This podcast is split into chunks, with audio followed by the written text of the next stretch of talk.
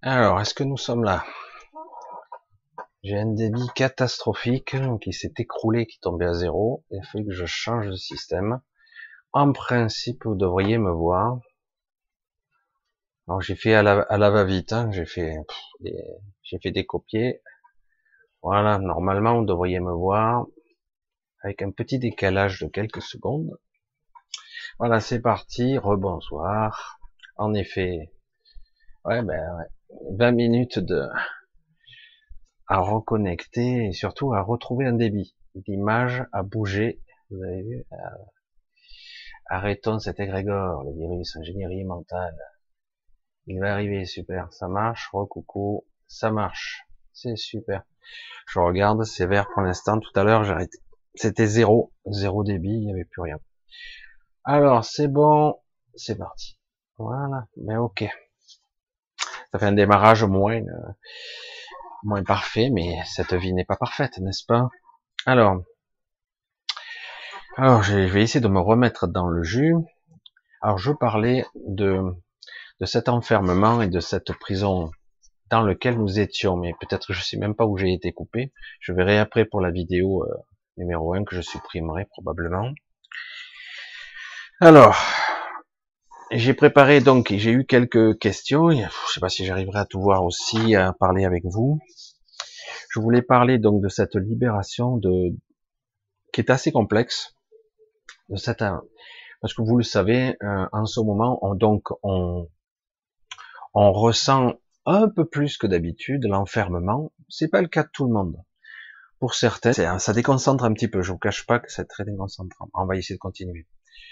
Alors, donc dans, dans le cas de, de cette de cet égrégore un petit peu particulier, hier soir, j'avoue que j'ai eu euh, comme un flash, c'était assez hier soir, c'était assez tard quand même, hein, c'était autour de minuit et demi, et euh, ça m'a interloqué, c'était assez époustouflant. C'est dommage que dans ces cas-là, il faudrait que je puisse allumer l'ordinateur et faire ce que j'ai à faire et, et de voir un petit peu euh, comment ça sort au final, en fait, qu'importe à la limite.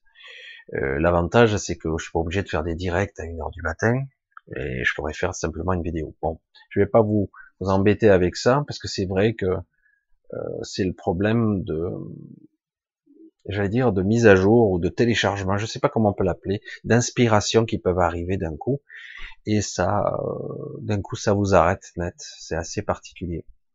Bref, en ce moment, dans ces temps particuliers, vous ressentez vous-même la, les perturbations, l'enfermement sur de multiples niveaux. Euh, depuis toujours, c'était avant déjà. Certains se demandent ce qu'ils foutent ici sur Terre. Franchement, ils se posent la question. Euh, depuis quelques années, à la mode, les chaînes de spiritualité ont poussé comme des champignons. Au départ, il y en avait très peu.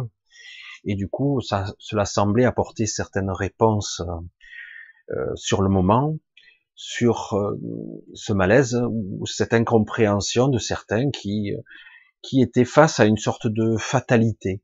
Hein. Moi, j'entendais lorsque j'étais plus jeune, mon père me disait, me dire, me dire, euh, me disait simplement quelque chose de simple. Hein. Il me dit, tu sais, je suis pas quelqu'un de riche, je suis un fils d'ouvrier, je suis ouvrier, encore qu'il a fini quand même dans la maîtrise, cadre. Hein. Mais bon, c'est vrai que quelque part, il dit, je suis pas riche, tu ne seras jamais riche. riche. C'était assez déconcertant euh, d'entendre euh, mon propre père dire ça. Par la suite, euh, j'ai été apprenti pâtissier. J'avais donc 14 ans et demi, 15 ans. Et j'ai mon propre patron qui me disait, tu sais, il n'y a aucun, aucun œil ou non, on peut être très vite pétri de croyances alors que vous vous levez très tôt le matin, et qu'on vous dit bon ben et je l'entends maintenant encore plus. J'ai vieilli, j'ai pris pas mal d'années depuis, et j'entends euh, les gens me dire de toute façon euh, qu'est-ce que tu veux faire? On est obligé nous de travailler comme des cons et de, et de s'en sortir comme on peut. Et du coup on avance et on va, on essaie quand même de tirer son épingle du jeu parce que là vraiment c'est pas terrible. alors c'est vrai que tout ceci, je vais essayer de continuer malgré tout jusqu'à qu'on me coupe la parole, hein, comme d'habitude. Et, euh, et c'est vrai que je, constate qu'énormément de personnes, énormément de personnes sont programmées comme ça. Extraordinaire mondial. Hein. Ce n'est jamais arrivé à ce stade et à ce niveau, évidemment. Euh, et du coup, euh, ça exacerbe certains sentiments très particuliers, très compliqués. Ça exacerbe des sensations qui sont pas toujours très agréables, qui semblent enfouies en nous, et euh, certains le vivent mal. Pourtant, si on regarde dans le détail, à part euh, quelques petites choses simples, euh, pour certains, c'est pas une, une, très grande différence. Pour d'autres, oui, c'est clair qu'ils vont plus bosser, ils n'ont plus d'argent, ils travaillent plus, euh, ils, sont, ils sont en train d'enlever paperasses, etc. D'autres, ils essaient tant bien que mal de maintenir leur entreprise à flot. Euh. Oui, il y a des changements quand même. Hein. Et puis il y a une sensation toujours derrière étrange, étrange. Et euh, moi je dis que c'est une belle invitation ça. Pas très agréable. Alors pour ceux qui le ressentent pas. À la limite, c'est pas c'est pas leur moment. C'est pas grave c'est pas que c'est il faut ressentir ou pas, mais une grande majorité d'individus vont ressentir ce sentiment un peu subtil, malgré que tout semble plus calme, que la pollution euh, disparaît, euh, malgré que ça semble mieux. Eh ben, on pourrait dire bon bah ok, euh, c'est peut-être mieux, mais quand même il y a ce malaise sous-jacent. Et du coup, vous voyez, moi je dis que c'est nous, c'est vraiment nous inviter à regarder quelque part ce, ce sentiment que je ne sais pas expliquer, ce sentiment qui en fait exprime un décalage, une désynchronisation entre ce que nous sommes et la déconnexion avec notre conscience et le fait qu'on n'est vraiment pas, mais vraiment pas aux manettes de notre vie. Du coup, ça crée un malaise. Merde. Des gens des gens vont décider de mon sort. Des gens ont décidé de m'enfermer. Dans le cas extrême, même s'il est parfaitement explicable et démontrable logiquement, des êtres avec des képis pourraient m'arrêter parce que je marche dans la rue pour des raisons qui sont rationnelles. Eux appliquent la loi et puis surtout la culpabilité de projeter sur un individu de dire tu peux tuer des gens simplement en promenant. Waouh et dire merde. Et ça peut aller très loin quelque part, mais toujours derrière un sous-jacent avec des éléments et des arguments rationnels, logiques. Évidemment, je peux polluer les gens, je peux propager un virus qui, qui n'est pas mortel à 100%, mais qui peut tuer quand même, puisque d'après les chiffres, cela a tué beaucoup de monde quand même à travers le monde. C'est pas les pandémies de peste noire qu'on a connues, mais quand même, on s'aperçoit de plus en plus la dichotomie entre nos ressentis et nos élites qui sont euh, menteurs patentés. Il suffit de regarder les enregistrements, hein. il n'y a même pas besoin que je prouve quoi que ce soit. C'est factuel. Hein il suffit de regarder les vidéos et on voit l'évolution au fur et à mesure des journées, on voit qu'ils se contredisent sans arrêt jusqu'à même faire l'inverse. C'est-à-dire qu'à un moment donné, par exemple pour le tracking, bientôt il y aura une, une, application qui pourra vous traquer basée sur le volontariat. Il y a toujours un petit truc pour vous dire, mais non, ce sera basé sur le volontariat, sauf que on verra. Et du coup, alors qu'avant il disait, euh, on s'y oppose fermement, etc. Et là maintenant, il commence à y venir c'est assez malsain quand même. Hein. Parce qu'on ne peut pas s'y fier. On peut pas se fier à des menteurs. Ils peuvent dire tout et le contraire. Et en plus, ces gens-là ont tout pouvoir de vie ou de mort sur vous. Et je trouve ça génial. Génial parce que du coup, en ressenti profond, c'est merde. Ça suffit. Non? Ça suffit. Et du coup, euh, de quel droit des individus pourraient diriger ma vie sous prétexte que oui, il y a une raison rationnelle derrière, mais en réalité, ils sont menteurs et qu'ils peuvent changer d'avis, changer les règles du jeu à tout moment. Alors évidemment, le ressenti, en plus de mes frustrations ou en plus de la solitude, ou certains qui sont coupés de leur famille, qui ne peuvent pas aller voir dans les maisons de retraite, dans, ou même un peu plus loin. Euh, J'ai un ami, je, je pense que je, il m'en voudra pas de le nommer un petit peu, mais lui aussi a le même souci que moi, mais à part que c'est plus grave. Lui, il a sa famille en Espagne et il ne peut pas y aller. Il a sa mère aussi en maison de retraite. Elle est et il peut pas aller en Espagne et en plus il ne peut pas y aller en Espagne. Et du coup, ça, ça dégage un sentiment de malaise. Merde, euh, ils sont en prison, je suis en prison, je suis emprisonné, j'ai pas le droit. Même à l'air libre, je suis une menace. Du coup, oui, on sent l'enfermement, et d'un coup, soudainement, alors que ça a toujours existé en fait, ça, c'est perçu beaucoup plus difficilement, beaucoup plus puissamment, c'est vraiment prenant, lourd sur les épaules. Il y a merde, il y a quelque chose qui cloche dans cette réalité. Je vis un mauvais film, une sorte de, de rêve cauchemar. Tout a l'air normal et ça ne l'est pas. Et en l'intérieur de moi, je suis emprisonné dans quelque chose et qui est important et qui est censé être ma vie et pourtant je n'en ai aucun contrôle et rien. pour dire quelque part, pour certains, parler du libre arbitre, du libre choix, là on y est, hein. il n'y a plus de choix possible. Soit vous êtes confiné, soit vous êtes un criminel. Vous voyez ce que je veux dire On va vous incriminer et on va vous taxer dans un premier temps.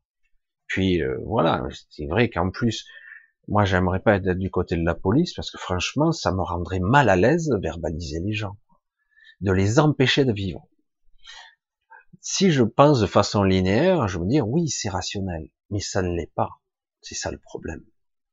Voilà, je, ne veux ici déclencher aucune colère. Vraiment, le but ici de l'exercice est de faire ressentir à l'intérieur quelque chose une conscience nous-mêmes qui d'un coup est emprisonnée dans ce corps qui a une certaine temporalité, une certaine durée de vie, plus ou moins, aussi une, sorte de ressenti d'emprisonnement, d'emprisonnement, y compris dans ma propre maison, faut le faire ça quand même, et dans mon propre monde, dans ma propre réalité qui, qui se trouve bouleversée et étrange.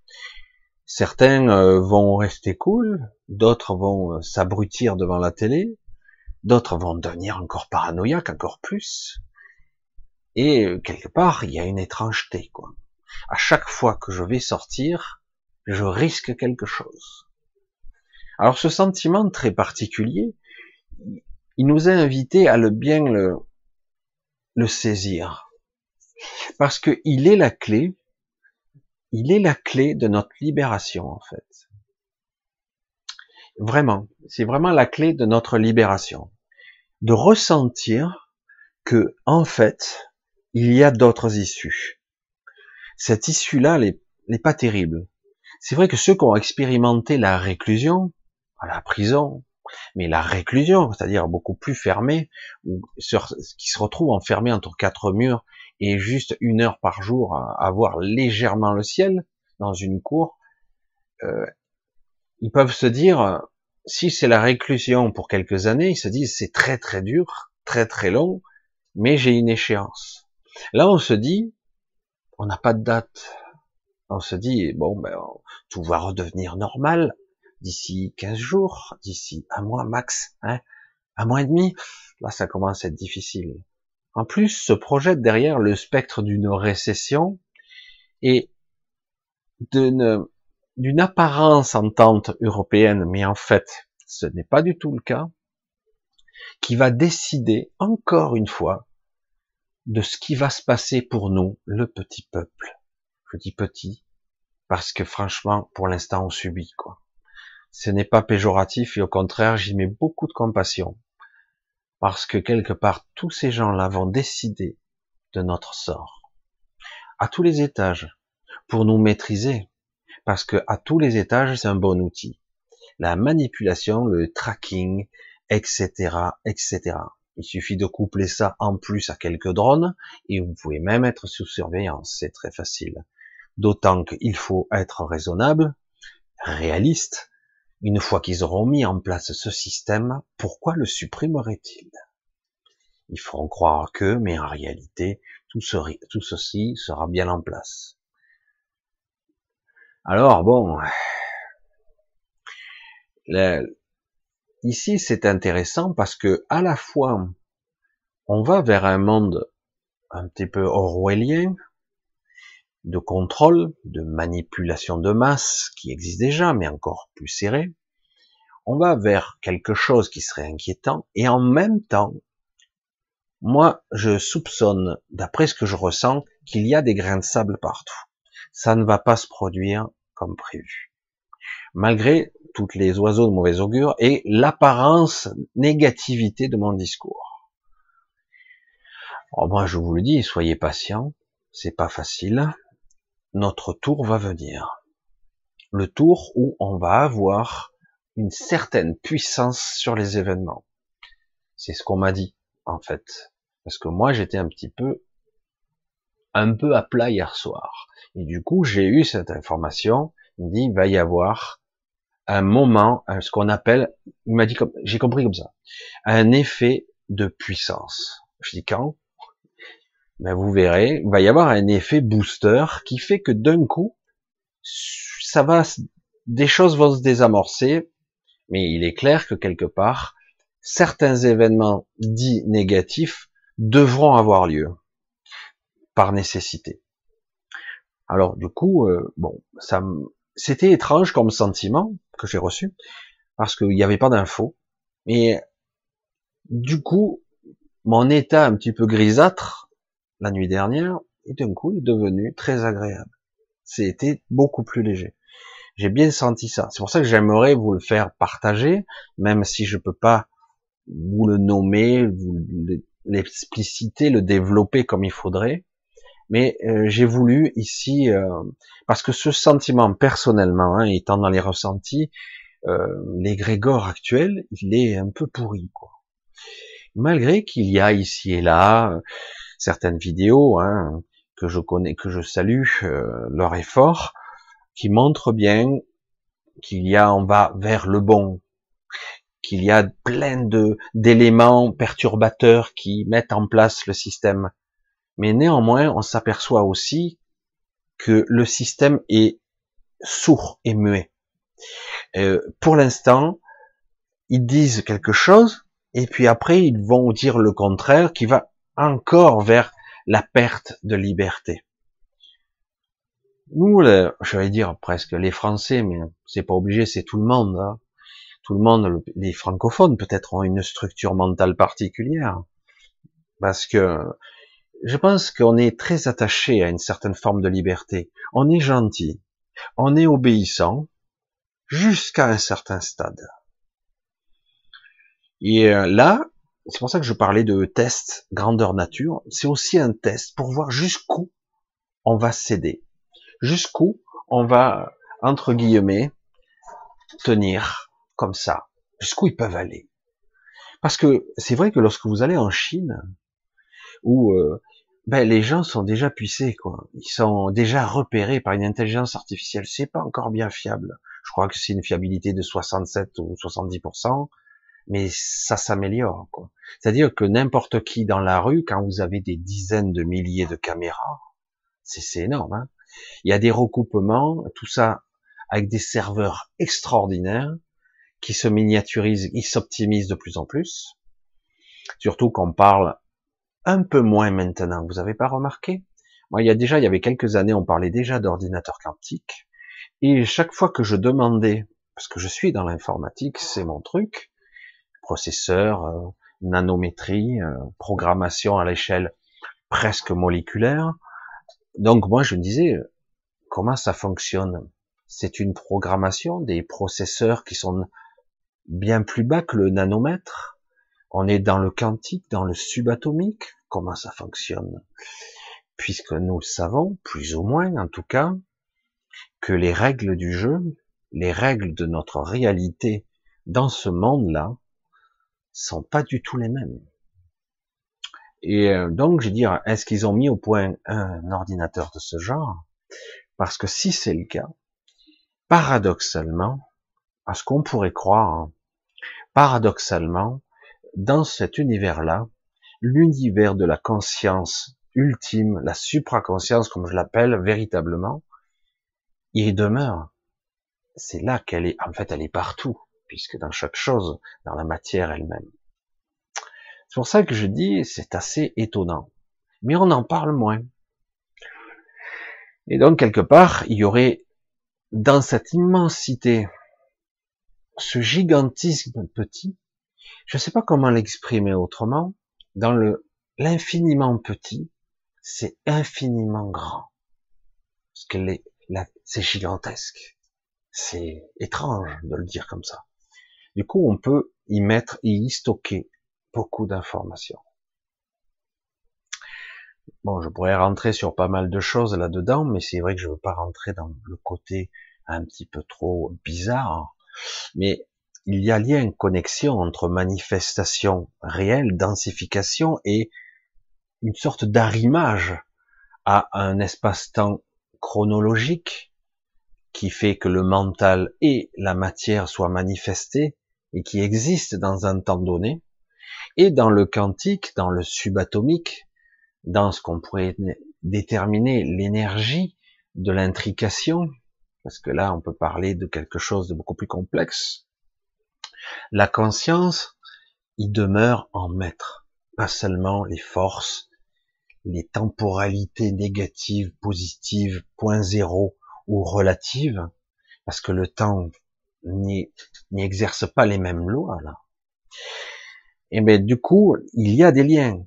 C'est vrai que depuis toujours, Einstein, à l'époque, à son apogée, essayait d'unifier ce qui était le monde du quantique ou du subatomique et le macrocosme et le gigantisme de l'univers même.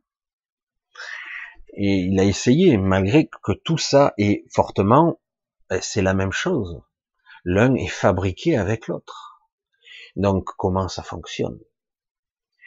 Alors, évidemment, on va pas rentrer dans le côté étrange et métaphysique ici, mais c'est vrai que la conscience en maître, et qu'est-ce que nous sommes, nous? Des êtres conscients. Des êtres conscients manipulés, déconnectés temporairement ou provisoirement ou en tout cas en grande partie avec notre esprit, mais en réalité, nous sommes, nous faisons partie de cette conscience, la source, mais aussi notre source. Donc quelque part, juste par une, un exercice de visualisation, de conscientisation de ce que je suis à travers la matière, mon ADN, le sang lui-même qui coule avec ses ondes et son rayonnement électromagnétique très particulier. Chacun a le sien avec ses propres groupes, ses propres résus et son propre mental et ses connexions avec son supramental, même conscient ou pas. Et donc quelque part maintenant, bah, il est temps aujourd'hui de déclencher enfin une vague qui viendrait de nous une forme de conscience, une puissance hors norme. Et euh, il est possible qu'on ait ce pouvoir très peu de temps. Mais ça suffirait simplement pour basculer complètement toute cette réalité, à la fois semblable et complètement différente. Et de toute façon, ne vous inquiétez pas, votre mental rationnel lissera tout ça automatiquement. Il ne il ne laissera jamais quelqu'un dans les limbes, l'aberration, l'étrangeté d'une, de plusieurs réalités superposées. C'est pas possible. Le mental, à part pour certains qui sont défectueux de ce côté-là, parce que malheureusement, il y a des maladies, toutes sortes de dégénérescence, de sénilité ou, autre. Pour ça que je, je, je suis contre personnellement toute médication, vraiment. Et moi, c'est vrai que chaque, fois que j'ai dû en prendre, c'était vraiment contraint et forcé. Et chaque fois, j'en prends pas parce que je ne veux pas perturber le plus mon corps hein, par de la chimie. Et si ça doit l'être, ça doit être très temporaire. Voilà, c'est vrai que ça a un petit peu débordé sur quelque chose d'étrange. J'espère que vous arriverez à un petit peu touché du doigt ce que j'ai voulu dire, parce que je l'exprime comme je peux, parce que là, on est dans quelque chose qui défie l'entendement.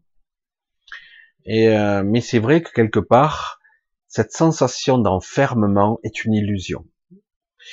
On est enfermé dans ce corps, l'impression d'être enfermé dans une petite boîte très serrée, très serrée, vous voyez. Et alors qu'en réalité, dans l'infiniment petit, c'est gigantesque. Alors du coup, c'est une vue de l'esprit, uniquement, une limitation qui est engrammée dans notre mental. Juste ça. Certains individus étant enfermés, par exemple, en réclusion, comme je reviens à cet argument, ont parfois eu des expériences mystiques de sortie de corps ou même carrément de vision cosmique du gigantesque, du gigantisme de l'univers. Ils ont presque compris, sans pouvoir l'expliquer, euh, l'univers, la conscience et la relation de cause à effet entre conscience et manifestation, la réalité, soit et euh, entre guillemets la source qui est toute chose. Mais c'est vrai que du coup certains sont mis étudiés, parfois se sont perdus dans des délires, d'autres ont, ont, essayé de bien structurer, ont été modifiés fondamentalement.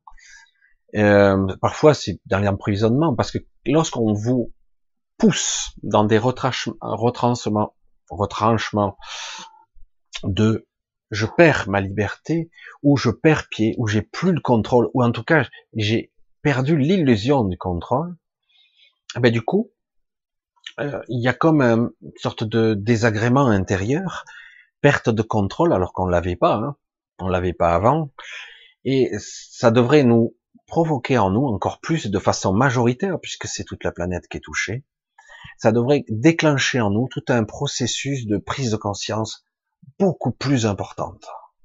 De voilà ce que je ne veux pas. Maintenant, j'ai identifié en moi ce que je ne veux pas, ce que je ne veux plus, et il est, je, je vais, s'il le faut, le hurler, je ne veux plus d'emprisonnement de qui que ce soit.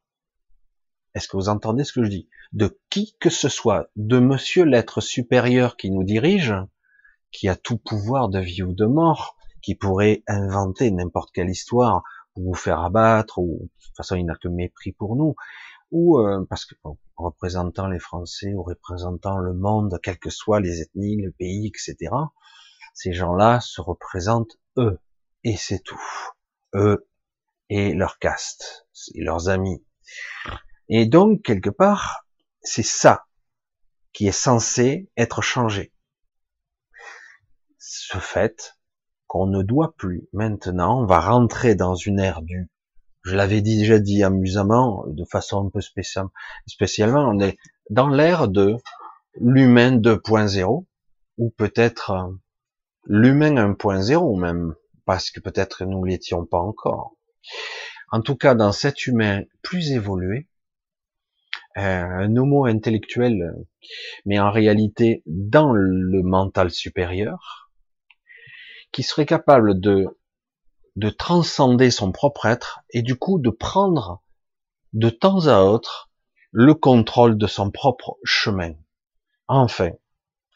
Et là, on pourra parler de libre arbitre. Là, on pourra en parler. Je bois un petit coup parce que j'ai soif. Alors, ça a l'air de revenir au vert. Tant mieux. Ça a été une mauvaise passe jusqu'à 9 heures.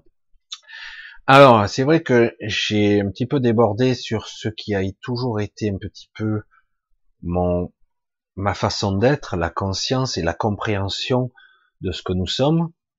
Et cette situation qui semble logique par les arguments, rationnelle, c'est-à-dire, euh, voilà, on est confiné parce qu'on a un état déficient, je le hurlerai s'il faut, déficient, et du coup, bah, on se retrouve confiné, et puis après, si on sort, on peut se retrouver verbalisé parce que cet état déficient a été incapable de maîtriser ce, ces événements.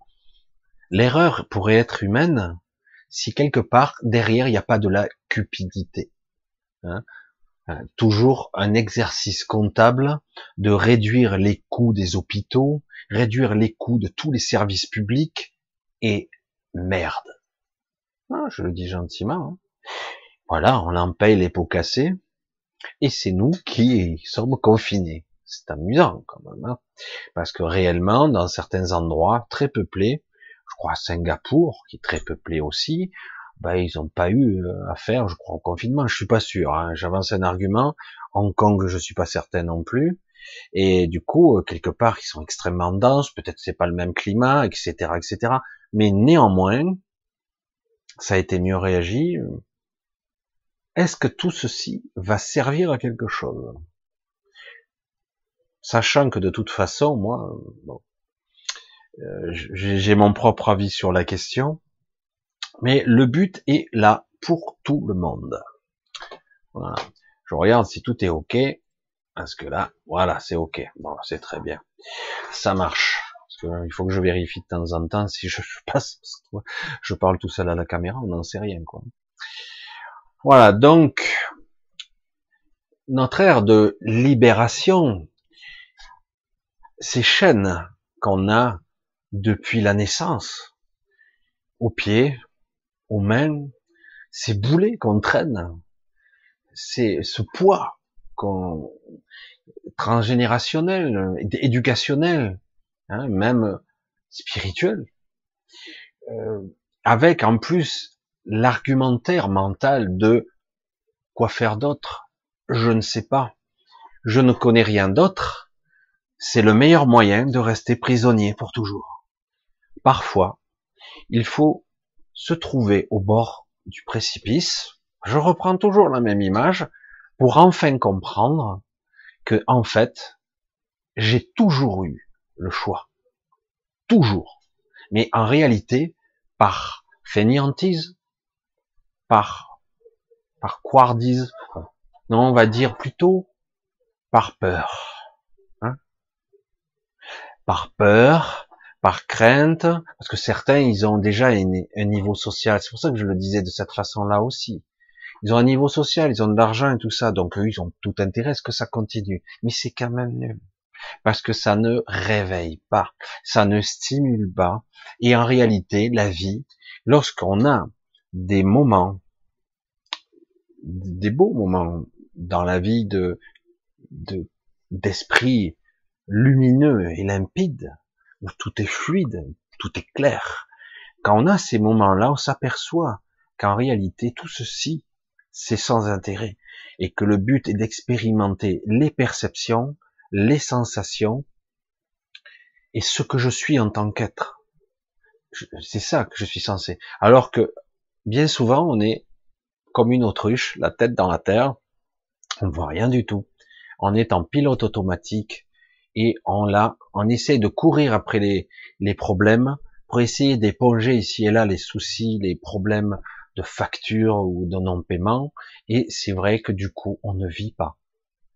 Beaucoup de gens euh, se retrouvent, ils s'en sortent. Hein, pour ceux qui vont, je l'espère, retrouver leur job, quand ils travaillent tous les deux, ils y arrivent dès qu'il n'y en a plus qu'un qui travaille. C'est, c'est chaud.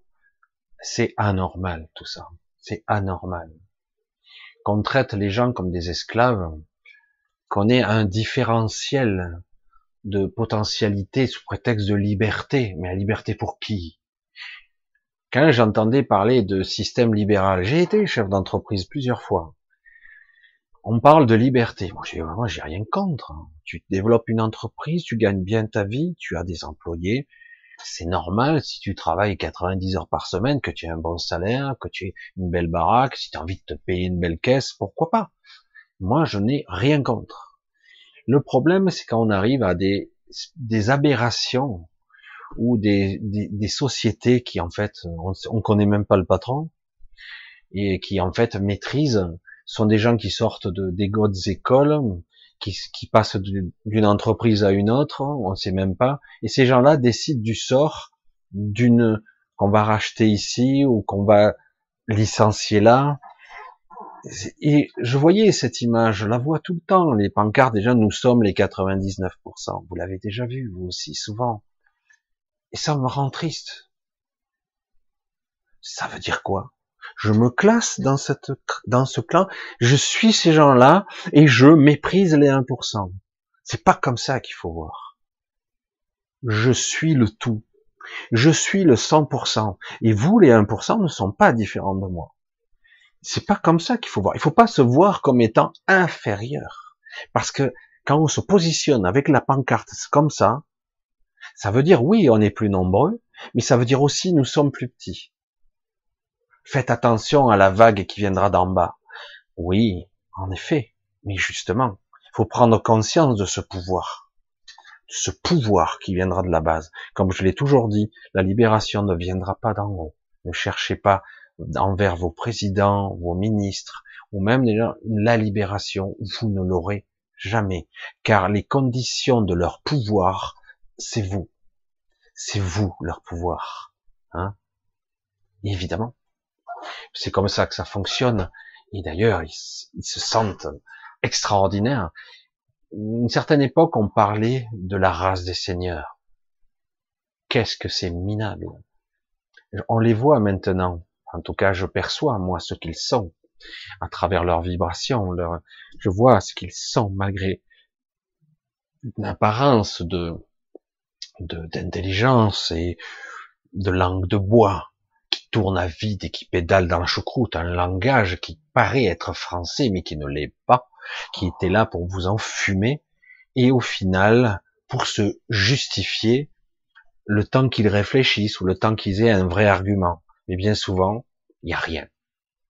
On a affaire à des êtres vides qui sont là pour vous diriger, et on se demande maintenant, aujourd'hui, leur utilité. Et donc, petit à petit, ce ressenti d'emprisonnement va être salvateur, forcément. Il va l'être parce que moi, je veux pas revenir comme avant. De toute façon, vous allez voir, ça va remuer. Hein. Et dès que moi, si ça devait revenir légèrement comme avant, c'est-à-dire qu'ils arrivent à investir avec des plans massifs d'argent, euh, l'Europe, machin, l'endettement, euh, et qu'en plus, vous avez en plus les pays du Nord qui voudraient appuyer de tout leur poids pour revenir au pacte de stabilité des 3%, je vous garantis qu'il va y avoir des morts, quoi. On va tous crever. On va être tous laminés. Parce que là, ça sera un appauvrissement. On va diviser par deux les revenus de tout le monde, des retraites, des trucs. Il n'y aura plus rien. Ça sera dépecé au nom de la sacrée sainte Europe. Est-ce qu'ils vont revenir en arrière? Est-ce que les 3% c'est pour toujours? C'est-à-dire que cette vanne, cette barrière a sauté, mais pour toujours ou non, nous le verrons. Mais ceci pourrait être le déclenchement, parce que vous avez affaire à des fanatiques là-haut, des fanatiques. Et ce qui prouve bien que quelque part, le système en place n'est pas le bon. Il y a toujours eu un système équitable dans la vie. Le système juste, c'est celui qui fait qu'on a le droit de faire ce qu'on veut en des temps simples, qui étaient pourtant très bien, vous pouviez produire des choses de la terre, vous pouviez être leveur, vous vouliez le vendre sur un marché, vous payez au policier municipal du, coin, vous disiez j'ai besoin de 4 mètres, vous payez vos 4 mètres, vous payez votre patente, on appelait ça une patente, c'est rigolo, hein, et vous pouviez vendre comme ça. depuis, ils ont embourbé le système dans de la paperasse interminable. Faire chier un entrepreneur au possible, j'ai connu ça. On passe plus de temps dans les paperasses que plutôt chercher de la clientèle ou faire. C'est énorme et c'est inacceptable. La France est championne du monde hein, dans ce domaine. D'autres aussi, hein. Mais la France, c'est pas mal. Et du coup, quelque part, eh ben, on stoppe l'économie, quoi. Alors c'est peut-être voulu. Ah oui, mais c'est pour notre sécurité. La le mot est lâché, une fois de plus. Pour notre sécurité, en fait, on va nous enfermer. Pour notre sécurité, on va nous confiner. Pour notre sécurité, pour ne pas qu'on empoisonne, on tue quelqu'un d'autre, qu'on pourrait propager le virus, on va nous confiner. Et attention, si vous désobéissez, comme si on avait quatre ans. Et encore, je trouve les enfants de 4 ans, se sentiraient peut-être plus libres que nous. Voilà, donc tout ce système devrait et doit interpeller une partie de nous qui, maintenant, identifie bien ça. Il ne veut plus de ça, de cette élite. Élite, je ne les reconnais pas comme étant des maîtres intelligents, plus puissants. Je ne les reconnais pas. Et là, ces derniers temps, ils m'ont démontré leur incapacité, leur nullité, et peut-être même leur mode de fonctionnement criminel. Mais bon, ils ont le pouvoir. Ils peuvent tout. Hein et euh, mais c'est ça qui est triste quelque part, c'est que quelque part, il s'agit pas de faire la révolution. Il s'agit simplement d'être. Je parle un petit peu trop, mais c'est vrai que peut-être que je vais me remettre à refaire des petites vidéos ici et là où je parle tout seul. Ça me permettrait, euh, parce que c'est vrai que répondre aux questions et à la fois revenir sur le sujet, c'est toujours un petit peu délicat. Je ne sais pas si je suis arrivé à approcher un tant soit peu le sujet et vous faire un petit peu comprendre ce que je veux dire, parce que c'est très délicat à faire comprendre. Ce sentiment, il est très complexe. Alors, alors quelle feuille je vais entamer? On va essayer. Allez, avec ce, rouge inquiétant toujours. Allez, on va essayer, on va tâcher de, de répondre. Je regarde le voyant. Alors, je vais commencer par la fin. des fois, j'aime bien faire tout à l'envers. Alors, euh, nanana. Ah, j'ai mal fait mon truc ou quoi? Ah ouais, j'ai peut-être oublié d'imprimer. Ou pourtant j'ai tout oublié. Bon. On va faire Alexandre. Alexandre, je discuter avec mes proches à propos du sens de la vie, sur le fait de que je suis, qui je suis, comme beaucoup, esclave. Mhm. On est dans le sujet. Hein. Esclave d'un job. Vous voyez un petit peu le hasard, ce que j'ai choisi sur un paquet. Hein esclave d'un job qui ne sert à rien, qui qui n'est que pour survivre. Ils m'ont répondu que tu n'es qu'une fourmi, tu ne seras jamais un oiseau, alors fais la vie d'une fourmi. Où est l'intérêt? Comment prendre goût à tout ça? Et se dire que ça vaut la peine de l'expérimenter alors que l'on a prévu l'enclos dans lequel je serai à l'avance, où j'ai mené, où j'ai même pas un mot à dire. Cette vie est nulle et sans intérêt. Que se passe-t-il si l'on se suicide de l'autre côté? Si on se suicide de l'autre côté? Je crois que j'ai déjà en grande partie, puisqu'en fait le sujet de ce soir c'est de ça qu'il s'agit. La prise de conscience et avec le confinement a mis en place un système qui exacerbe, amplifie ce ressenti de sans intérêt, de tourner en rond, de ne pas progresser, et, évidemment d'aller nulle part, quoi. D'aller nulle part. Et c'est vrai. Et voyez le dogme, je l'ai pas fait exprès. Hein. C'est vraiment, c'est impressionnant. Hein. Tu n'es qu'une fourmi, tu ne seras jamais un oiseau. C'est magnifique l'image. Vous vous souvenez de ce que j'ai dit? Je sais pas si je l'ai pas dit dans l'autre vidéo, mais je ne sais rien.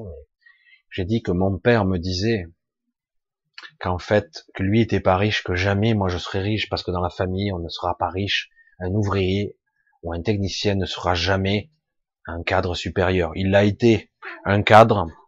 Il a quand même bien réussi dans la vie. Mais c'est vrai qu'il avait tendance à me vendre ces dogmes-là. Et, et quelque part, tout autour de ma vie, pendant longtemps, ça a été ça. On m'a dit, ben, puisque tu es un autodidacte, tu n'es pas quelqu'un de très éduqué, de très cultivé, mais tu n'as pas le modèle, tu n'as pas la fonction, l'apparence, l'apparat, tu ne fais pas partie, tu n'as pas les codes d'identification d'un mode de société de l'élite. Donc tu seras automatiquement classifié inférieur. Même si j'ai une intelligence pragmatique, une intelligence concrète très développée, ça ne compte pas. Parce que le, but, c'est d'avoir les codes, d'avoir le langage, d'avoir l'attitude de l'élite, des bonnes écoles, etc., etc., pour euh, faire partie d'un système qui va entretenir ce système hiérarchique pyramidal pour toujours. Le but étant de monter le plus haut possible dans la pyramide. Moi, le problème, c'est que c'est vrai qu'une vie plus cool, c'est sympa. Mais moi, j'ai envie de plus. J'ai envie de, de ressentir la liberté, de ressentir la libération, de sentir que je n'ai pas de limite.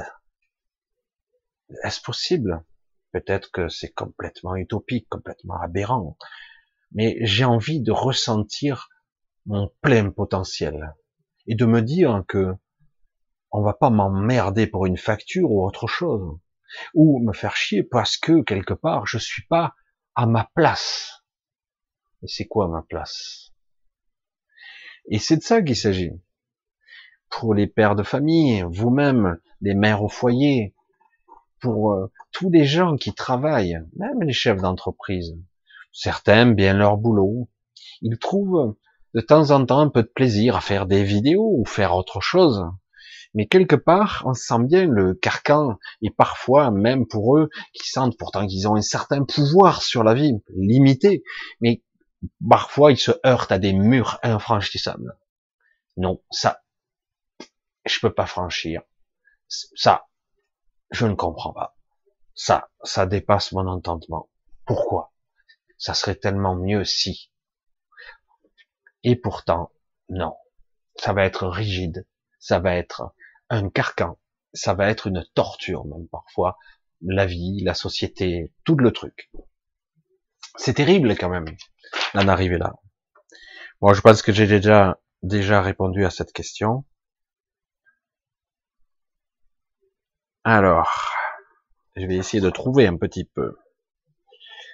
Parce que je vois pas très bien. Alors, Eric. Peut-on vraiment croire en l'histoire de que Trump va faire tomber tout le réseau pédophile des puissants de la planète et que les euh, 20 000 GI actuellement en Europe sont là pour cette opération Europe Defender le Kézara nous fait miroiter que cela va être qu'un après, dans un nouveau monde meilleur et plus juste, etc., etc. Perso, j'y crois guère, et ça me saoule que ces faux espoirs qu'on donne aux gens, et qui n'est que du business, et pour se faire des vues, oui, ça c'est pour les, chaînes YouTube, etc. Oui, y a-t-il quelque chose de plus profond, comme une manipulation pour nous faire patienter? C'est même pas nous faire patienter, pour nous faire perdre notre temps. Quand vous avez du temps, eh ben, il faut, vous occuper. Quand vous avez plus de temps, ben, vous travaillez. Hein. Et donc le but est là, c'est de travailler. Vous avez vu? Pour euh, produire, parce qu'il faut quand même alimenter derrière, vous avez des contrats de 48 à 60 heures. Si ça reste, ça on sait jamais. Hein? Dans notre, bel État démocratique, démocratique, eh ben peut-être qu'à la fin vous devrez travailler six jours par semaine, tout le monde, hein? et euh, et puis après tu seras tellement fatigué, tu auras même plus envie de chercher quelque chose, tu auras même plus l'énergie de toute façon. Comme ça, il y aura plus de contestation du tout. Cela serait-il valu Ouais, est-ce que je suis parano? Est-ce que ça aggrave est-ce que ma, ma, parano s'aggrave? À la fin, je n'ai plus d'espoir, etc. J'ai entendu parler de cette histoire. Je ne vais pas rentrer dans trop de détails parce que certains euh, ont bien recensé. Euh, je me rappelle plus les noms, c'est mon gros problème.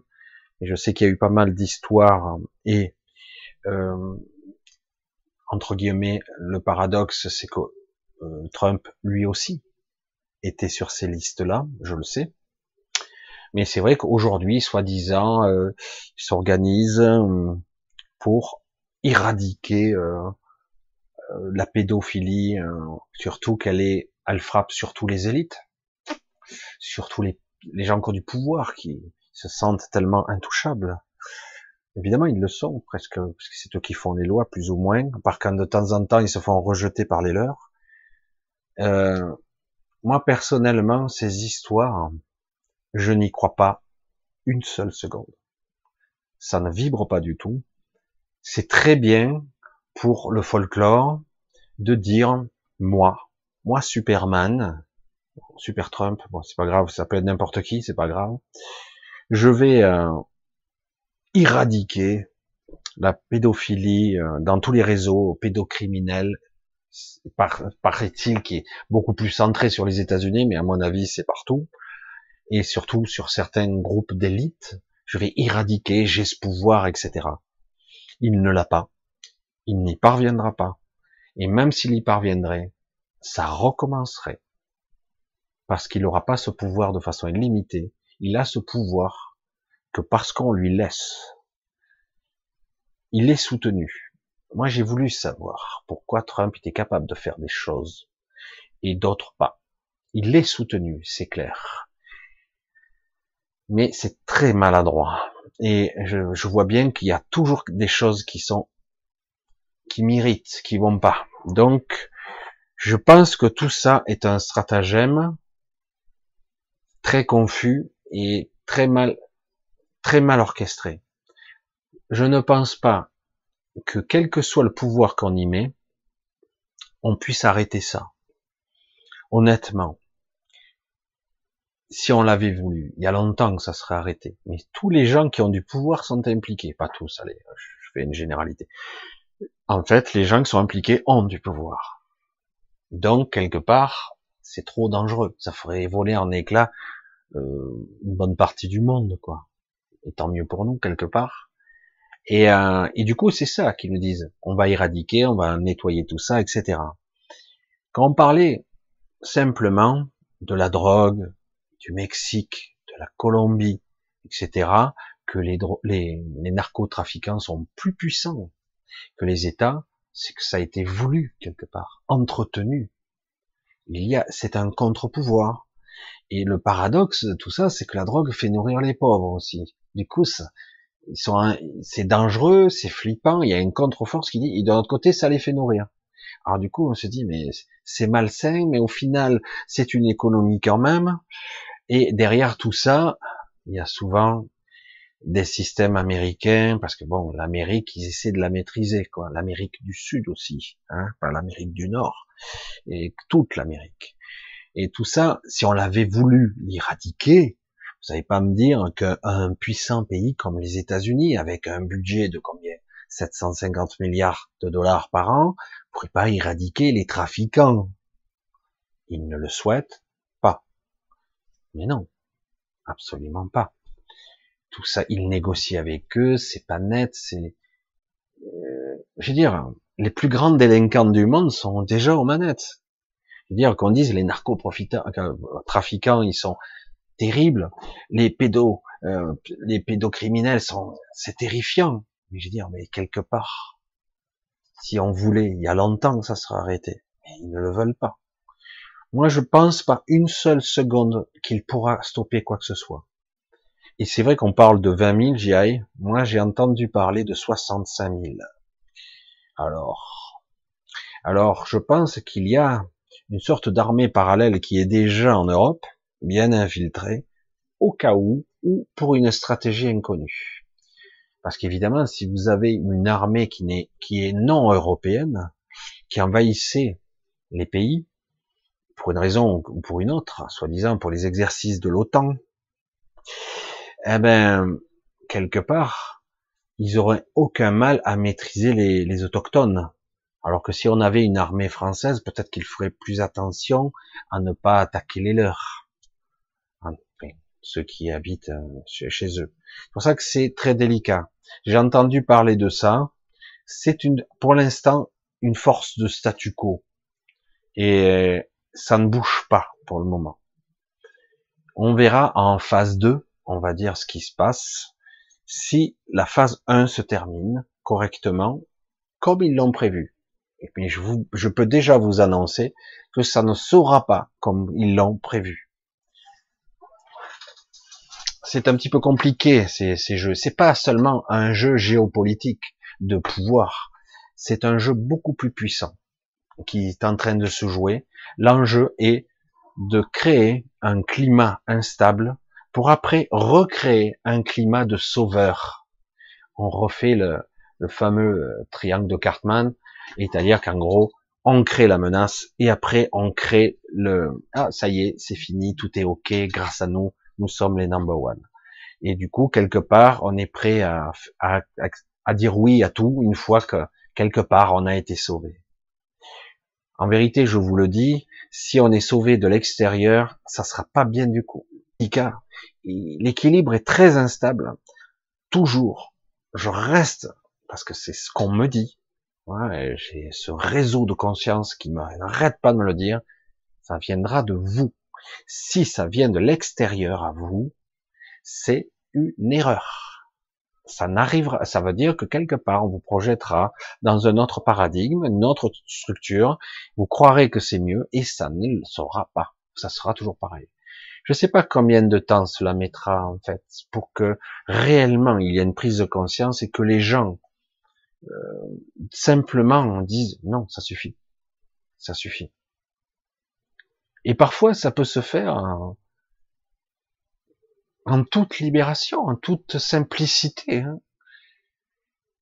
Je sais pas, hein, tout, tout, le monde m'a parlé de ça, et moi je l'avais vu aussi, de l'Argentine qui sort dans les rues et qui tape avec des casseroles. Tout le monde sort. Évidemment, l'armée est prête à tirer, avec leurs lacrymos qui ont, ils ont déjà fait leur plein, hein, paraît-il. Ils ont fait les pleins des, des etc. Après, encore à, vous tirer dessus. Mais si vraiment il y avait tout le monde. Moi, je rêve de ça, où les gens sont, même en sitting, hein, tout le monde dehors. Qu'est-ce que vous voulez? On veut qu'on nous écoute. Qu'est-ce que vous voulez? Que vous partiez? Loin. Mais ça tournera pas sans nous. Bien sûr que si. Bien sûr que si.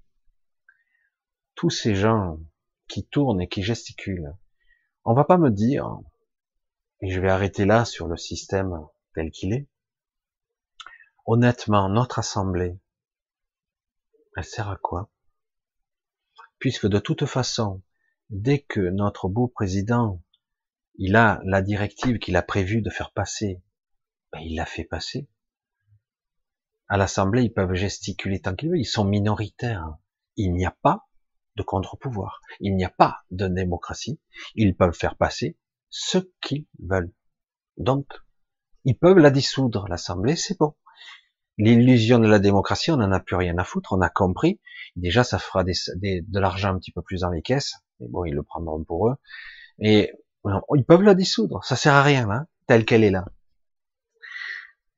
Mais c'est vrai que tout ça, c'est pour ça que si vous attendez quelque chose qui viendra ou des GI ou d'un Trump qui viendra sauver, etc., je vais le redire.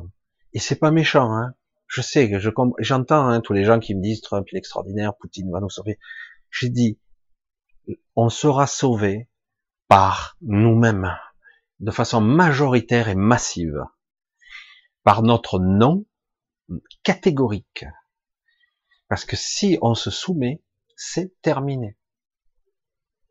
Insurrection. Non, non, il ne s'agit pas d'être à feu et à sang. Le but n'est pas de tout détruire, non. Le but, au contraire, est de vivre. Enfin, d'être libre. Et c'est pas simple. Hein. C'est pas simple parce que même dans ce cas, il y aura toujours de petits dictateurs en puissance, de petits leaders qui sortira, qui voudra encore imposer, parce qu'il aura une meilleure verbe, une meilleure élocution, une meilleure éducation. Donc il faudra surveiller tout ça.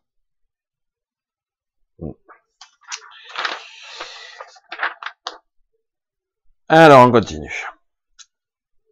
Euh, je sais pas si je bien écrit. Lia, ouais, Lia, Lia. Je me demande Croyez-vous au guide spirituel? Êtes-vous guidé, protégé ou tout simplement communiquez-vous avec les guides spirituels, euh, avec les vôtres? Les guides. Beaucoup de personnes que je que j'ai côtoyées, que je côtoie encore, certains proches, se connectent à certains guides qui leur permet d'accéder à un autre niveau à un autre niveau. Il faut donc qu'ils s'élèvent un petit peu en vibration. Ils se mettent ils ont pris l'habitude, ils ont optimisé leur ressenti, leur perception pour monter en fréquence quelque part, hein, on va le dire comme ça, et se connecter. Et les guides descendent un peu en fréquence, font la connexion et établissent des liens. Euh, ça peut être sur le monde des décédés, mais ça peut être aussi sur le pour des informations. C'est hyper délicat de répondre à cette question. Tout le monde a des guides. Personnellement, je vais parler de moi perso. J'ai toujours, euh,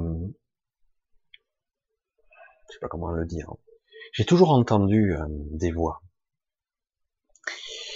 Moi, j'ai, j'entendais notamment une voix de femme lorsque j'étais euh, très jeune, plus tard aussi. Me parlait, c'était clair et net. Hein. J'entendais d'un côté, d'une seule oreille, j'entendais, c'était clair et net, une voix qui me parlait vraiment. Et euh, des fois, je parlais, mais ça me répondait pas. Je comprenais pas trop. En fait, ça, c'était quelque chose, c'était le ton, et parfois, c'était assez étonnant et presque agréable. Euh, par la suite, j'ai un petit peu affiné ça et je me suis aperçu qu'il y en avait plusieurs de voix qui se jouaient sur. Euh, c'était pas aussi net. Et euh, je m'apercevais que parfois ces voix étaient dissonantes. Je dis tiens, ça me laisse un petit peu perplexe, d'autant que mes ressentis étaient toujours agréables. Je dis mais quelque part, les directives et ce qu'on me disait étaient parfois pas tout à fait contradictoires, mais ça allait pas dans le même sens. Alors évidemment, je me dis, ben moi, j'ai pas la vision euh, de là-haut. Hein. Je quoi Je dis bon, peut-être que c'est cohérent vu de là-haut, quoi. La guidance. Hein.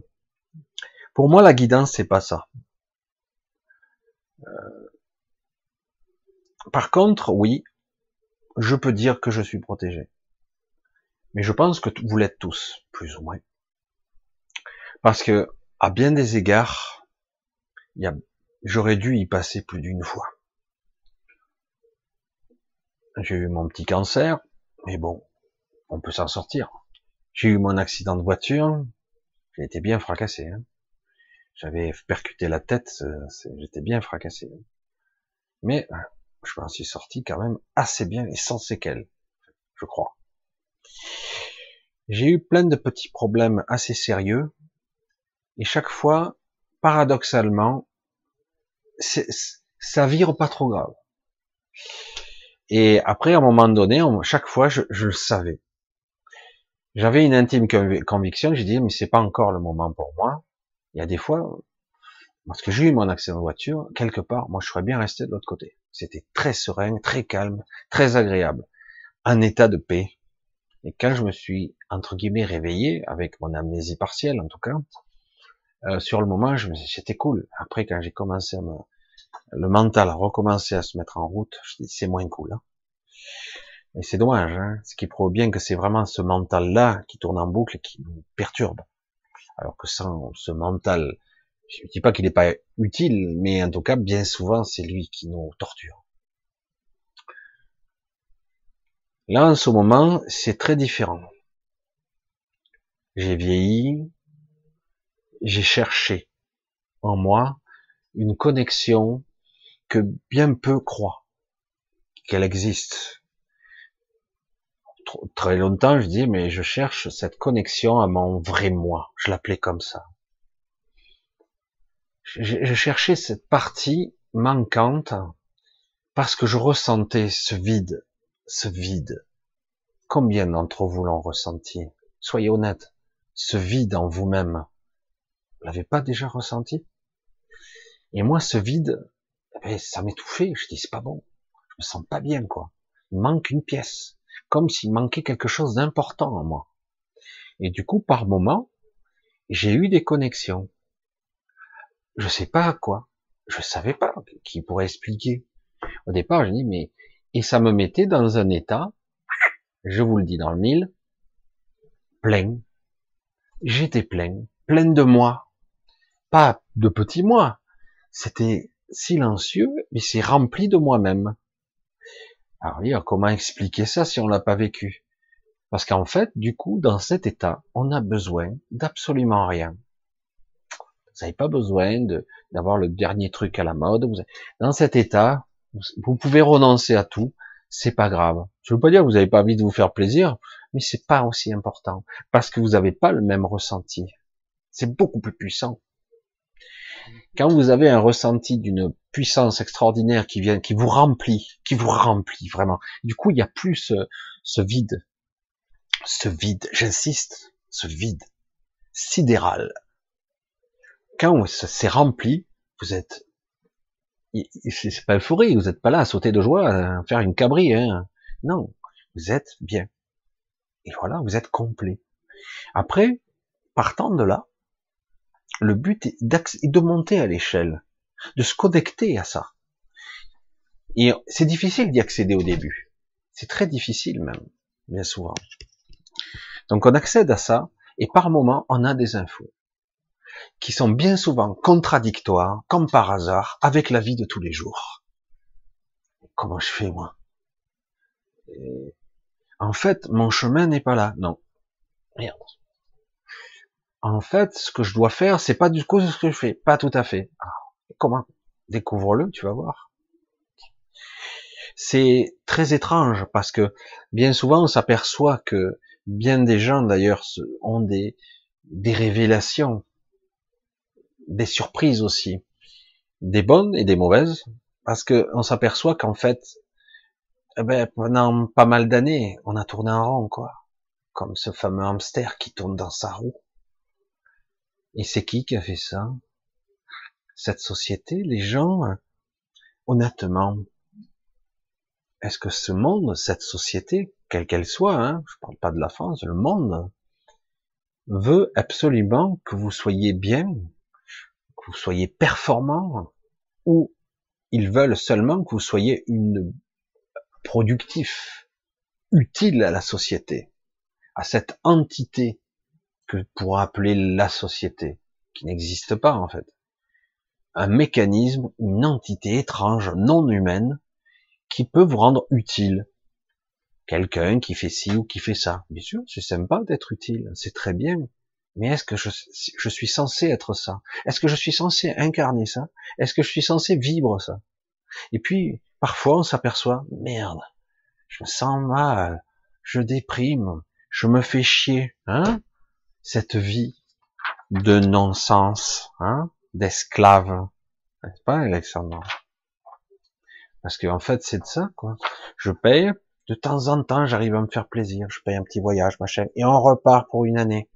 Ah, de temps en temps, j'arrive à m'offrir un petit truc, et puis c'est pareil. Et puis de temps en temps, il y a une merde qui nous tombe, et puis voilà, il faut faire les réparations. Et puis bon, pour cette année, ben, ça va être plus dur. C'est ça la vie? Sérieux?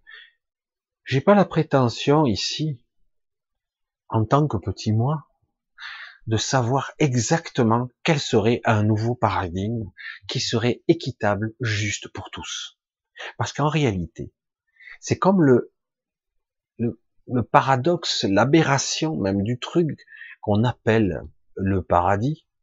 Quand je vais mourir, j'irai au paradis? Ouais, si t'as été gentil, hein, dans cette éducation. Mais le paradis, c'est où? Ça ressemble à quoi? Mais le paradis, c'est quoi d'abord? C'est une vue de l'esprit, une récompense? Ah ouais, c'est bizarre. Donc si je suis bien, selon certains critères, j'irai au paradis. Et le paradis, il sera pour moi, pas pour les autres. Hein. Euh, les autres auront leur paradis, moi j'aurai le mien. Vous voyez, c'est assez étrange comme concept. Tout ça, toutes ces éducations devraient être éradiquées.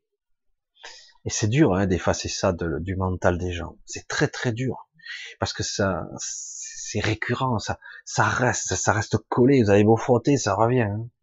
L'éducation, l'enfance, les codes de moralité, toutes ces choses pour être bien, bien propre sur soi, pour être correct.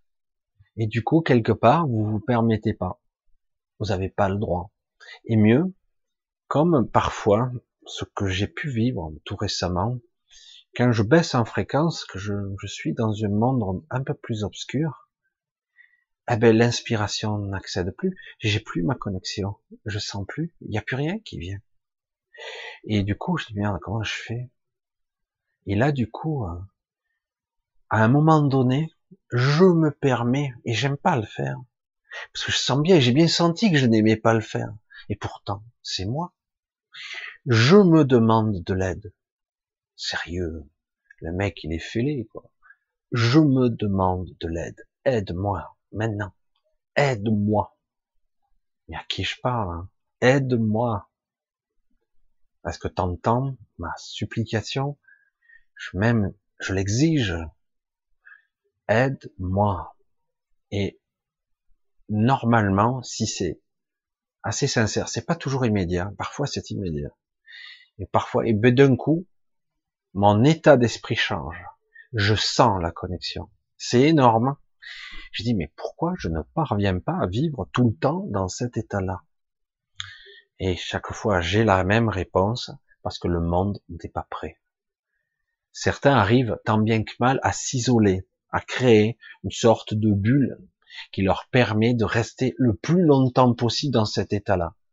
C'est pas le but ici, en fait.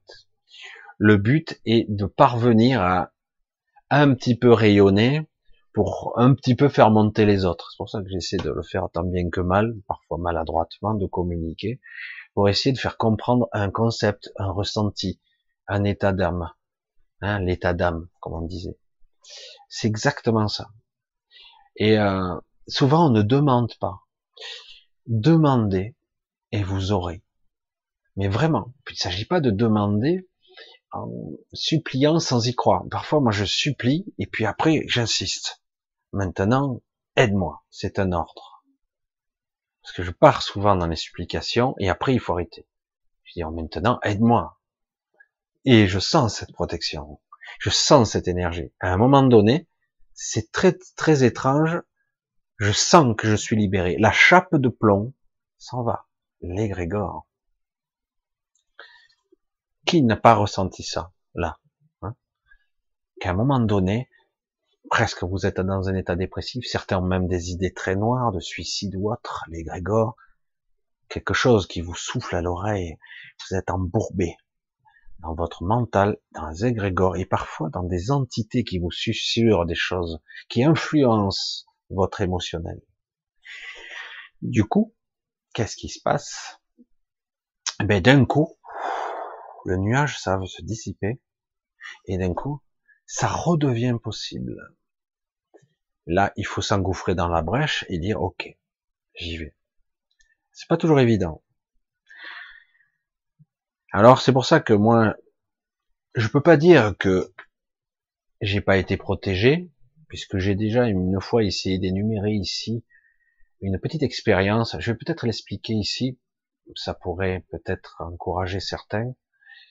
Parce que j'ai flippé, quand même. Je vous parle d'il y a cinq ans en arrière. Il y a cinq ans en arrière, je vais encore, je vais dépanner quelqu'un. Je suis dans l'informatique, je suis dépanneur, et il commence à neiger.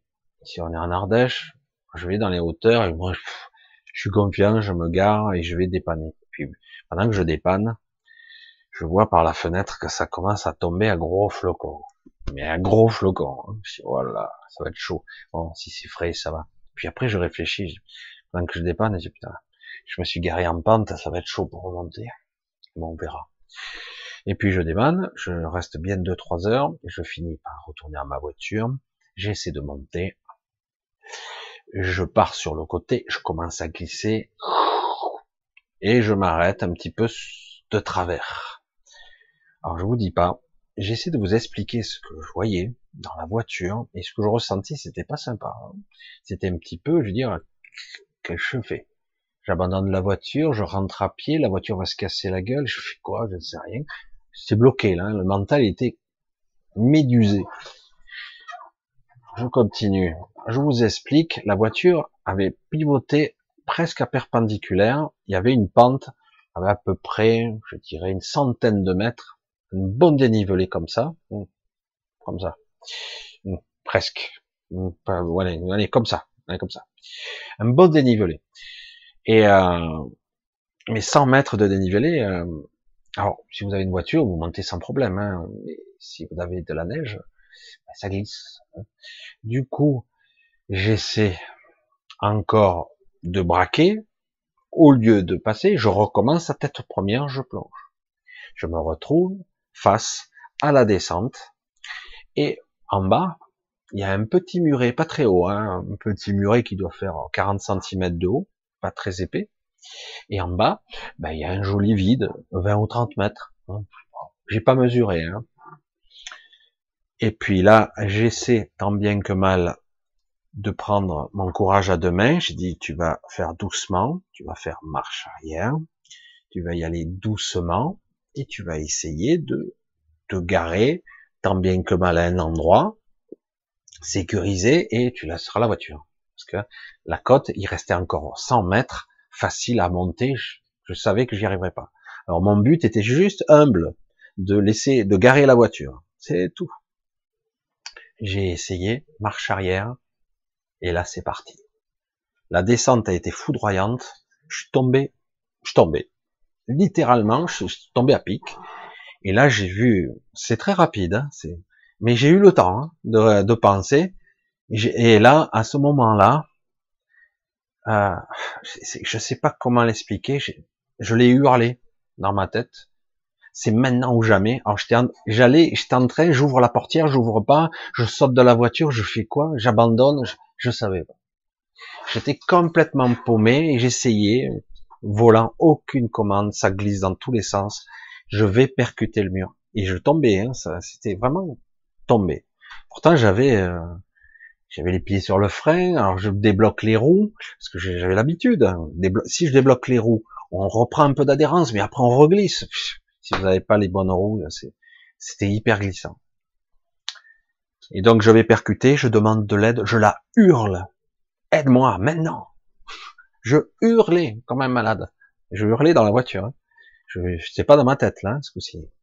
Mais merde Et euh, j'arrive pratiquement à hauteur du muret. Je me suis arrêté net. Je ne vous mens pas, c'est une réalité. Je me suis arrêté net à 5 cm. J'ai pas compris, j'ai ouvert la portière, je regarde dessous, il y avait, j'avais tassé de la neige, je commence à gratter, il y a rien, il y a rien. J'ai dit, il n'y a pas de gravier, il n'y a pas de pierre qui m'arrête, rien. La voiture est arrêtée. À ce moment-là, plein de gens avaient entendu euh, que je gueulais et que le moteur hurlait. Ils sont venus me déneiger derrière. Tous les gens m'ont aidé, avaient gratté derrière. J'ai réussi à remonter la pente et je suis parti. Mais moi, j'étais dans un état second parce que j'étais certain que quelque chose avait été intervenu pour moi. C'était ma seule expérience aussi spectaculaire. Je ne peux rien démontrer. Je suis retourné deux jours après pour venir voir. Bon, la neige avait quasiment toute fondu parce qu'il n'y avait pas grand chose en fait. Il en restait un petit peu sur les bords. J'ai regardé, il n'y avait pas de tas de pierres, il y avait, parce que ça m'intriguait, et rien. Rien, pas de pierre, pas de truc. Qu'est-ce qui avait pu m'arrêter aussi facilement? Parce que même s'il y avait une petite pierre, je pense que je serais passé par-dessus. J'en sais rien. Donc, est-ce que tu es protégé? Je dis, je pense que oui. Maintenant, je pense que tout le monde l'est à son niveau. Je sais pas si cette histoire vous plaira, mais c'est vrai que ça faisait un petit moment que je l'avais plus raconté. Et euh, je vous garantis que ça fonctionne. Les petits miracles, il y en a plein dans la vie mais bien souvent on ne veut pas y croire. Voilà, il y en a plein. Parfois c'est assez spectaculaire, fois ça l'est moins, et néanmoins il se passe des choses. Et bon, on ne veut pas y croire parce que bon, c'est l'habitude. Euh, on est dans un, un, esprit qui a été rationalisé. On ne veut pas croire que ça soit possible, qu'on puisse, que la réalité puisse euh, être influencée, soit par nous, soit par un ange gardien, une, énergie, une force, qu'importe ce que vous appelez. Mais c'est vrai qu'en ce qui concerne les guides, qu'on entend parler, je clôturerai là-dessus. En ce qui me concerne, euh, je n'en tiens pas compte. Même s'il m'arrive de, de, parler avec eux. Euh, je vais pas dire je passe au-dessus, je dis je passe ailleurs.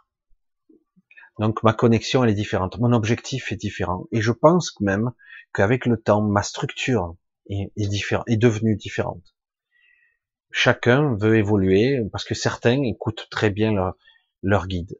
Moi, j'ai bien souvent, j'ai pu constater que les guides étaient encore en dualité. Il y a une forte polarisation et c'était assez bizarre. Donc, les informations sont parfois très bonnes, mais parfois contradictoires. Alors moi, j'aime pas. je ne peux faire confiance qu'à un seul être, moi, sans être parano, hein, mais parce que quelque part il y a beaucoup d'aberrations ici, beaucoup d'aberrations, je le dis, hein, parce que c'est la réalité, beaucoup de choses étranges. Et, euh, et, du coup, moi, je préfère avoir une connexion plus haute, qui est pas aussi nette qu'on pourrait, comme cette voix qui me parlait, mais qui est très puissante quand même. C'est d'une autre nature, c'est autre chose. J'ai parfois rencontré des gens qui disaient, ils arrivaient à se connecter à ça, qui disaient qu'ils avaient rencontré Dieu. Alors, je souriais intérieurement. En fait, c'est vrai que si vous vous connectez à votre source, c'est extrêmement puissant. Parce que d'un coup, il y a une certaine paix intérieure qui s'installe. Et du coup, certains pourraient croire que c'est Dieu. je vous garantis que la source, c'est autrement plus puissant, quoi. C'est autre chose. Si vous y êtes pas préparé, vous êtes dissous, quoi. Vous vous, vous, diluez dans, dans la source. Vous disparaissez pratiquement. C'est pas possible. Certains prétendent qu'ils se connectent à la source. Je demande la voix, hein, parce que c'est vrai que je pense qu'il y a d'autres chemins que ce canal, on pourrait appeler, euh, certains l'appellent le canal pranique, cette connexion, ce, ce tuyau, cette connexion, moi je sais pas comment on l'appelait autrement, hein. euh, mais je sais pas. Mais personnellement, je sens bien que quelque part, ça c'est la voie qui parfois nous mène dans des endroits euh, vides et parfois dans des endroits euh, complexes. Parfois il y a l'univers de ce sont des voyages intérieurs. Hein. Parfois, il n'y a rien. C'est ça qui est étonnant. Mais ce rien n'est pas oppressant. Au contraire, il est reposant. Et parfois, on est dans un monde émotionnel et on voit dans lequel on est. C'est comme si on voyageait à l'intérieur de nous-mêmes. Il y a des portes. Je sais pas comment l'expliquer autrement. Et parfois, c'est vrai que ça reste un petit peu c'est très perplexe. Ça faisait longtemps que j'avais plus un petit peu abordé les sujets un petit peu plus ésotérique ou métaphysique, etc. Parce que c'est vrai que j'étais resté un peu plus euh, terre à terre, mais c'est vrai que j'avais, ça faisait un petit moment que j'avais plus abordé un petit peu tous ces sujets un petit peu étranges que certains ne croient pas du tout, hein, c'est pas grave. Allez, on va continuer un petit peu, parce que là, le temps file. C'est vrai que j'ai un petit peu de retard aussi. Je suis en panne. Ah, c'est C72. Je suis en panne. J'ai compris ce qui se passe depuis des lustres, je ne comprends pas le nouveau monde, je regarde le ciel, et j'attends comme, comme un con. Je ne comprends pas, le déluge peut-être. Je ne sais pas où aller, je ne vous comprends pas, et je n'y arrive pas. Si vous pouvez me répondre concrètement, ce serait sympa. Sinon, je me prépare à mourir. C'est une façon de voir. Hein. Voilà ce que peut engendrer notre monde. C'est ça en fait. Si on n'est pas sur sa voie, que quelque part, on a été un bon petit garçon, je parle pour moi ou pour une bonne petite fille, pour une fille, qu'on a été bien obéissant, qu'on a fait ce qu'il fallait plus ou moins bien, des fois pas trop bien, eh bien, on n'est pas récompensé par la vie, c'est pas vrai. Alors que quand on est enfant, on dit si tu fais bien les choses, tu seras bien récompensé par la vie, mais c'est pas vrai. C'est faux. C'est pas que c'est méchant, c'est que c'est pas vrai. Bien souvent, c'est aperçu, mais en vieillissant, j'ai pu le constater. Surtout en tant que chef d'entreprise. C'est aperçu que celui qui a les, plus grosses couronnes, qui celui qui en veut, qui parfois n'est pas toujours juste, mais c'est celui-là qui gagnait. Celui qui était plus persévérant, plus teigneux aussi. Pas toujours d'ailleurs, mais du coup, il faut être combatif dans ce monde. Il faut faire, il faut s'arracher. Allez, il faut se battre. Et euh, on s'aperçoit très vite, au bout d'un certain âge, peut-être une première phase de la vie, une quarantaine d'années, deuxième phase de la vie, passer les 45, hmm, ça commence un petit peu à mieux réfléchir là. On passe les 50, ah tiens, on commence à, à faiblir physiquement ou c'est plus pareil. Et puis on n'a plus envie de s'emmerder la vie pour des conneries. Et du coup, on s'aperçoit qu'en fait, Il n'y a rien à regarder, il n'y a rien à chercher à l'extérieur. C'est ça l'erreur. On nous a toujours appris, apprends. Donc prends des livres, ok, apprends. C'est très bien. Apprendre, c'est super. Apprendre, acquérir des connaissances, acquérir emmagasiner un savoir, je sais. Super, après, de façon intuitive, on peut puiser quelque part dans une l'expérience des autres que j'ai puisé dans les livres que j'ai un petit peu synthétisé. C'est magnifique, c'est super. Mais à un moment donné, il y a une prise de conscience au-dessus qui se, se prépare. Il y a quelque chose qui doit se transformer en nous. De la même façon que la pensée, le mental, a une forme. Quelqu'un qui n'a pas la même langue que vous, qui n'a pas la même ethnie que, vous, n'aura pas tout à fait la même forme de pensée et la même forme du mental. Il n'aura pas tout à fait les mêmes appréciations, les perceptions. Il sera humain comme vous, mais en réalité, il aura des différences dans la structure même. Il aura des perceptions de la réalité qui ne seront pas tout à fait les mêmes que vous. Pas tout à fait. Et parfois même, il y aura des différences notables. Du coup, lorsque j'apprends, eh quelque part, ça structure mon mental, et à un moment donné, des choses émergent qui ne sont pas dans les livres, des idées, des associations, des commutations, des permutations, comme diraient certains biologistes qui font des expériences en ce moment, ils doivent en faire pas mal. Donc ils essaient, mais ça se fait à un autre niveau, beaucoup plus subtil. Des fois, ça se fait tout seul d'ailleurs. Seul, pas du tout voyez comment je m'amuse avec ça? Ça se fait tout seul, on croit, mais en réalité, ça se passe à un autre niveau beaucoup plus subtil, qui crée les liaisons, qui crée les connexions et les opportunités de synchronicité. Tu vas étudier ça, parce qu'à un moment donné, je vais te connecter à ça, et tu vas faire le pulse, tu vas réunifier la, la pièce, et tu vas comprendre le tout. Je sais pas si vous me suivez. Parfois, c'est comme ça que ça se passe. Parfois, on me dit non, ne va pas regarder. Pourquoi? Parce que tu vas avoir une idée préconçue de ce que je veux te montrer. Et ouais, mais parce que ce qu'on doit comprendre n'est pas modélisable dans la 3D, n'est pas conceptualisé comme on ne peut pas le modéliser dans le mental traditionnel. On doit le percevoir. Et à un moment donné, tu seras peut-être capable de le transmettre. C'est comme ça que j'entends. Hein moi, je le traduis, évidemment. Ce sont mes propres pensées qui traduisent. Et du coup, waouh. C'est comme si j'avais parfois une discussion intérieure. Ça y est, schizophrène. Et c'est très intéressant parce que je sens bien la différence intérieure. Et c'est pour ça que c'est, c'est super, moi, je trouve. Mais parfois, c'est déroutant parce que, par période, on se retrouve dans le silence. Et ce silence, quand on est connecté. D'habitude, eh c'est comme si on était euh, amputé, handicapé. Et euh, c'est très mauvais. Quoi. Et en ce moment, il y a beaucoup de, perturbations. Il y a énormément de perturbations en ce moment qui se produisent, qui font que ben, beaucoup de perturbations qui font que, en fait, en réalité, euh, on a du mal à se reconnecter à soi, euh, en ce moment encore pire qu'avant. Parce que en plus, il y a quelque chose qui n'est pas comme d'habitude. Le confinement, mais pas seulement, insidieusement, dans les ressentis, pour ceux qui sont capables un petit peu de le, de, de, de toucher, s'aperçoit que quelque chose est en train de se produire. Quelque chose de gigantesque, un changement de paradigme, un changement de société profond, et que on devra nous tous, prendre notre destin en main.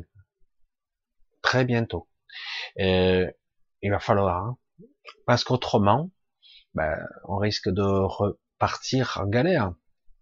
Certains ont la prétention de dire, moi on me l'a dit aussi, en moins une quinzaine d'années de ça, on m'a dit ça, on m'a dit, t'inquiète pas, de toute façon, quelles que soient les choses qui vont se produire, ça va être cool, au final. Comment ça cool ben, au début, ça sera le chaos, ce sera le bordel, mais finalement, comme disent certains, la lumière a déjà gagné. ça veut dire quoi? Que j'ai rien à faire? C'est rigolo hein, quand on le dit comme ça. J'ai rien à faire alors. Et euh, en fait, si justement ce qu'on a à faire, c'est à être et à incarner ce que nous sommes. C'est ça la clé. Et le problème, c'est que pour beaucoup, c'est très difficile. Parce que justement, ils sont tellement embourbés dans leur quotidien et la peur de perdre ben, leur compte en banque, le machin, et on en est tous là. Hein. De pas pouvoir bouffer, de pas pouvoir nourrir ses enfants, etc. Mais du coup, eh ben, on est embourbé dans des sentiments primaires qui sont importants pour nous. Et en réalité, du coup, on n'est pas ouvert à la connexion. C'est seulement quand on lâche un peu que d'un coup, le flux arrive. Et c'est évident, hein. tout le monde l'a eu. Des fois, je l'ai observé même chez des bricoleurs ou euh, quelqu'un qui travaille sur un chantier, je le vois, et du coup, il a l'idée de génie, quoi. Et le mec, il se rend même pas compte, mais non, c'est l'expérience. Oui, il y a l'expérience, mais il y a plus que ça. Parce que vraiment, c'est le truc, putain, sur mesure, quoi. Allez, on continue. On va essayer de, de voir un petit peu ce qu'il en est.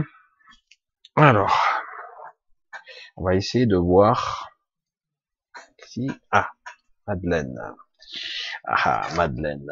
Madeleine sur le libre arbitre. Sur le libre arbitre. Ah, je vais y revenir peut-être tout à l'heure sur le libre arbitre. Je vais commencer par, par cette question-là. On va revenir sur le libre arbitre tout à l'heure. Parce que justement, j'ai déjà abordé le sujet en long, en travers. Je vais essayer d'être un peu plus concis tout à l'heure. Alors, Christiane, ne pensez-vous pas que le coronavirus se soit immiscé dans nos vies par, euh, par je ne sais pas quel procédé, bref. Mais surtout afin de détourner notre attention et nos regards des grands vaisseaux qui circulent et qui stagnent autour, autour de notre tête à des fins insolites. Je sais, ma question est digne de David Vincent ou de Star Wars, etc. Alors, en gros, c'est il y a ça. Du coup, les gens ne détournent plus l'attention. Alors, c'est vrai que j'ai pas, j'ai pas pris. Euh, il y, a, ici et là pas mal de gens qui m'envoient des photos. C'est pas toujours euh, très euh, très visible parce qu'une photo, ben, c'est pris sur le vif. Toi, tu vois un truc, tu es en mouvement, tu prends une photo, tu regardes la photo. Si tu es étranger, ben c'est pas révélateur réellement. Même si c'est troublant parfois, mais voilà. Mais c'est vrai que il y a une ou deux photos qu'on m'a envoyées qui sont assez intéressantes. Notamment que certaines personnes essaient de filmer ou de photographier le soleil à certaines heures de la nuit, de la journée, pardon, de la journée, et pour voir éventuellement les taches solaires, les réverbérations, euh, éventuellement un petit astre qui se trouverait devant, parce que des fois on a l'impression qu'il y a deux soleils, un plus petit, un plus grand. Ça, j'en ai vu plusieurs fois. Et euh, et puis cette personne-là a pris en photo et euh, a essayé de travailler sur plusieurs spectres lumineux de la photo. Et euh, et, et au fur et à mesure qu'elle change les, filtres, alors je sais pas comment ça marche, hein, je suis pas un spécialiste au Photoshop ou autre chose, mais en tout cas quand on change les phases de la couleur, on voit apparaître très nettement des flottes entières de vaisseaux, et pas qu'un peu, hein, de toutes les tailles. Et euh, je l'ai fait aussi, c'est assez spectaculaire. Sur le moment, je vais vous dire mon ressenti. Sur le moment, ça m'a fait tressaillir parce que j'ai dit putain, c'est assez considérable. Parce que là, on parle de, centaines de vaisseaux. Hein. C'est quelque chose. Hein parle pas de deux, trois vaisseaux. Même si certains ont vu ici et là deux, trois vaisseaux euh, très visibles et assez gros. Alors c'est vrai qu'on pourrait se poser la question ici, on est tous confinés, ou en tout cas il y a de moins en moins de gens dehors. Et du coup, eh ben, quelque part, eh ben, il peut se passer des choses. Hein. Il peut se passer des choses, il y aura que très peu de témoins.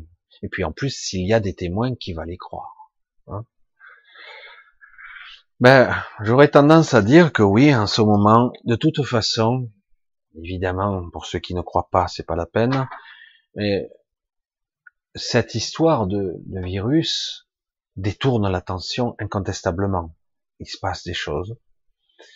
Mais je sais pas si c'est parce que ça a été intentionnel entre guillemets qu'il y a ça et que du coup ils peuvent faire des choses, ou c'est parce qu'il y a une planète entière ou presque qui est confinée que d'un coup ces extraterrestres ou qu'importe les vaisseaux nous observent ou sont là. J'ai pas eu d'informations sur le sujet, je le dis franchement, mais en tout cas, je peux dire qu'une seule chose. Ces vaisseaux sont bien là. Et c'est tout. J'ai pas plus d'infos. Après, certains disent que les ovnis n'existent pas, etc. Beaucoup d'ovnis n'en sont pas, c'est-à-dire qu'ils sont pas si non identifiés que ça. Disons qu'ils sont identifiables, euh, etc. Il y a des, moi, pour moi, il y a une flotte qui existe, euh, probablement, je sais pas, une flotte interstellaire, je sais pas comment on pourrait dire, d'appareils qui existent pour les certains humains, certains humains, mais euh, c'est vrai que ça paraît complètement dingue de parler d'une flotte spatiale, etc. D'autant que euh, c'est vrai que quelque part, quand on voit que il y a encore quelques temps, euh, certains essayaient d'aller ou sur Mars en vol habité, ou de renvoyer euh, un petit robot ici et là, ou d'aller sur la Lune encore, ils y sont pas arrivés.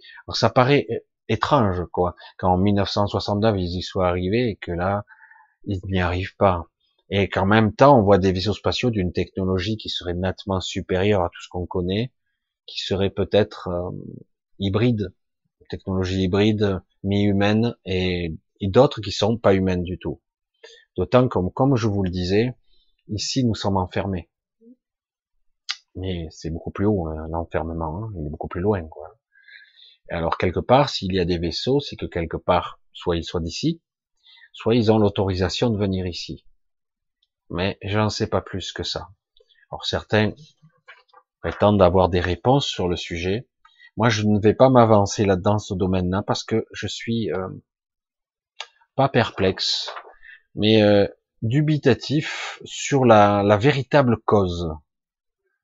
Euh, parce que en ce qui me concerne, je n'attends aucune aide de l'extérieur. Pas de cette façon-là, en tout cas. Voilà. C'est tout ce que j'aurais à dire sur le sujet. Voilà, tout simplement.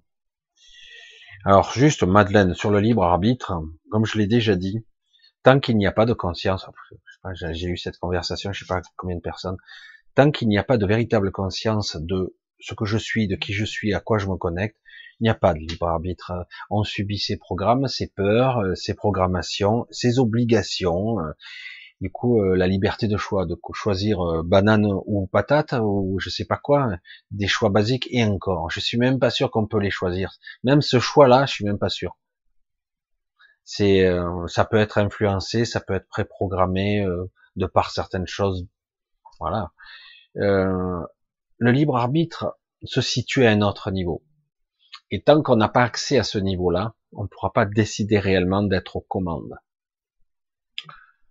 Et encore, je suis sûr que là, pour l'instant, tous ceux qui parviennent à être un peu aux commandes de leur vie, c'est très rare, ils, ils sont pas aux commandes de leur vie tout le temps. Et c'est très difficile d'être vigilant 24-24. D'autant qu'en plus, on peut pas parler comme ça. La vigilance et le temps sont deux choses différentes. La perception du temps, la compréhension qu'on a sur un moment, échappe nettement à la réalité perçue par le mental.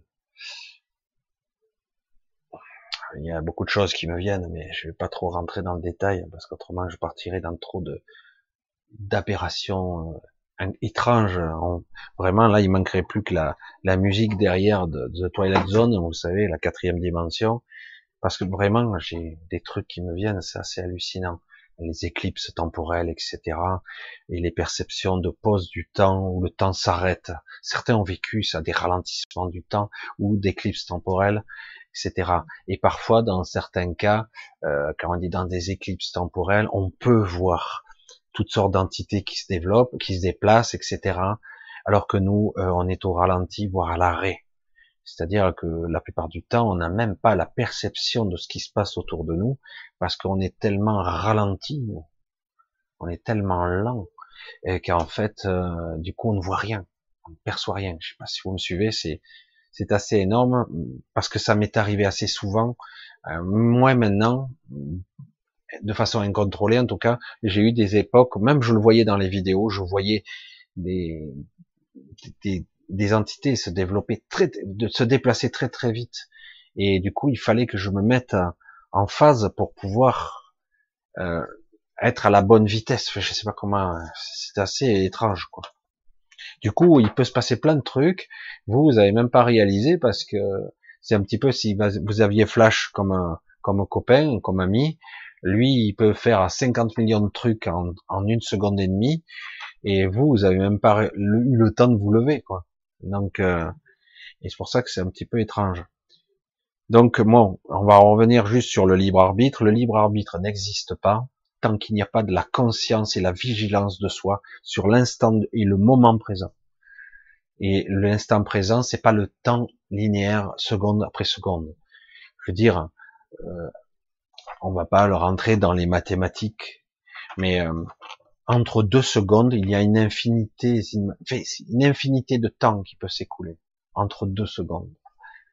Tu te dis, mais non, entre deux secondes, c'est une seconde. Oui, c'est notre perception du mental, ça, uniquement. Donc, dans la, être vigilant dans le moment, c'est euh, beaucoup plus complexe que ça. C'est un petit peu s'extraire de la temporalité. Un petit peu, c'est ça en fait. C'est pour ça que c'est beaucoup plus complexe. Certains disent ouais, je suis présent, mon instant présent. Oui, oui, mais à un moment donné, lorsqu'on le pratique, parfois on s'aperçoit qu'on s'extrait un petit peu de la temporalité. Tout semble se ralentir.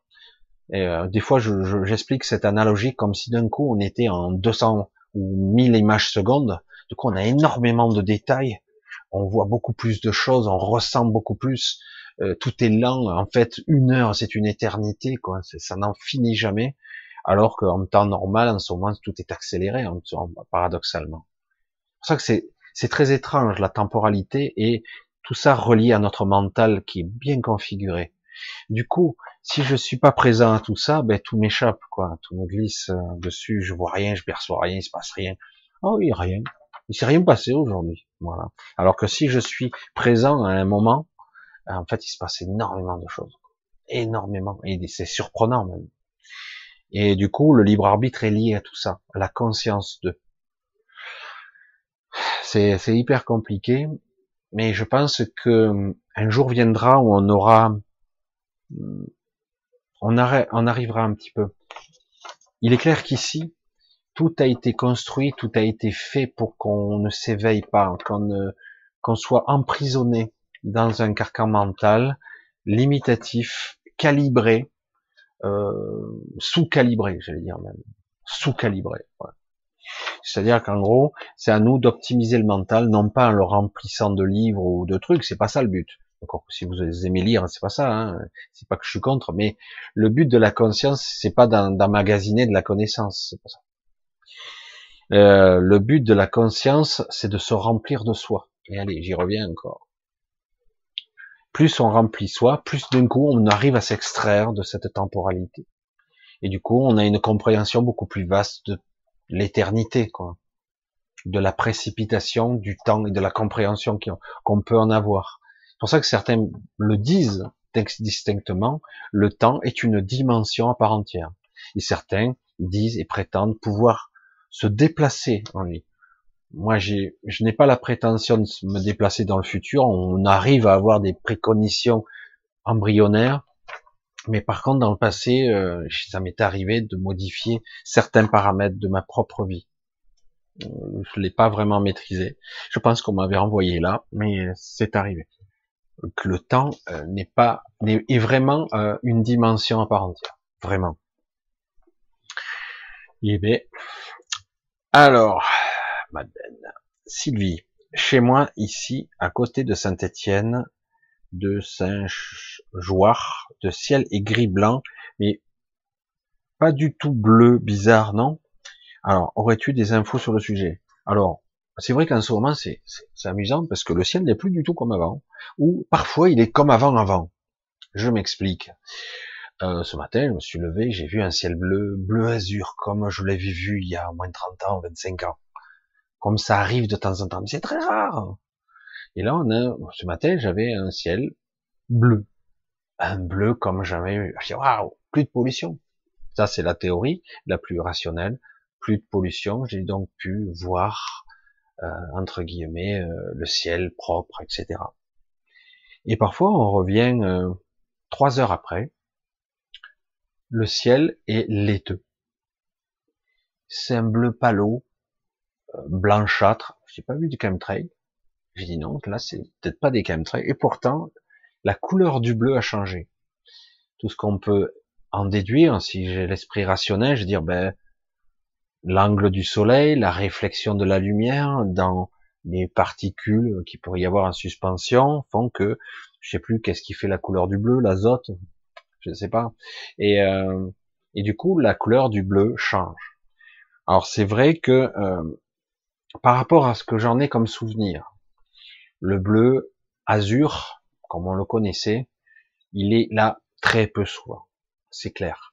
Et on a beaucoup plus souvent un bleu euh, plus euh, euh, pollué, quoi, blancos, parasité.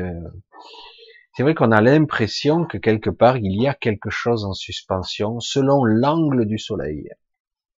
Selon l'angle du soleil et la lumière, elle se réfléchit plus de la même façon. On a une couche basse qui est, beaucoup plus blanchâtre on a quelque chose en suspension dans l'atmosphère. Malgré qu'il y ait plus de pollution, ça y est toujours, il y a quelque chose qui est dans l'atmosphère. C'est aussi simple que ça. C'est-à-dire, est-ce une pollution ou c'est quelque chose qu'on nous a mis là? Hein? Alors, c'est vrai que selon l'angle, euh, depuis quelque temps, on arrive à avoir un ciel bleu azur, ce que ça faisait longtemps que j'avais du mal à avoir. On l'avait un peu, mais très rarement. Là, on l'a plus souvent. Mais ce blanchâtre, oui, c'est vrai que pour moi, c'est quelque chose qui est en suspension dans l'air.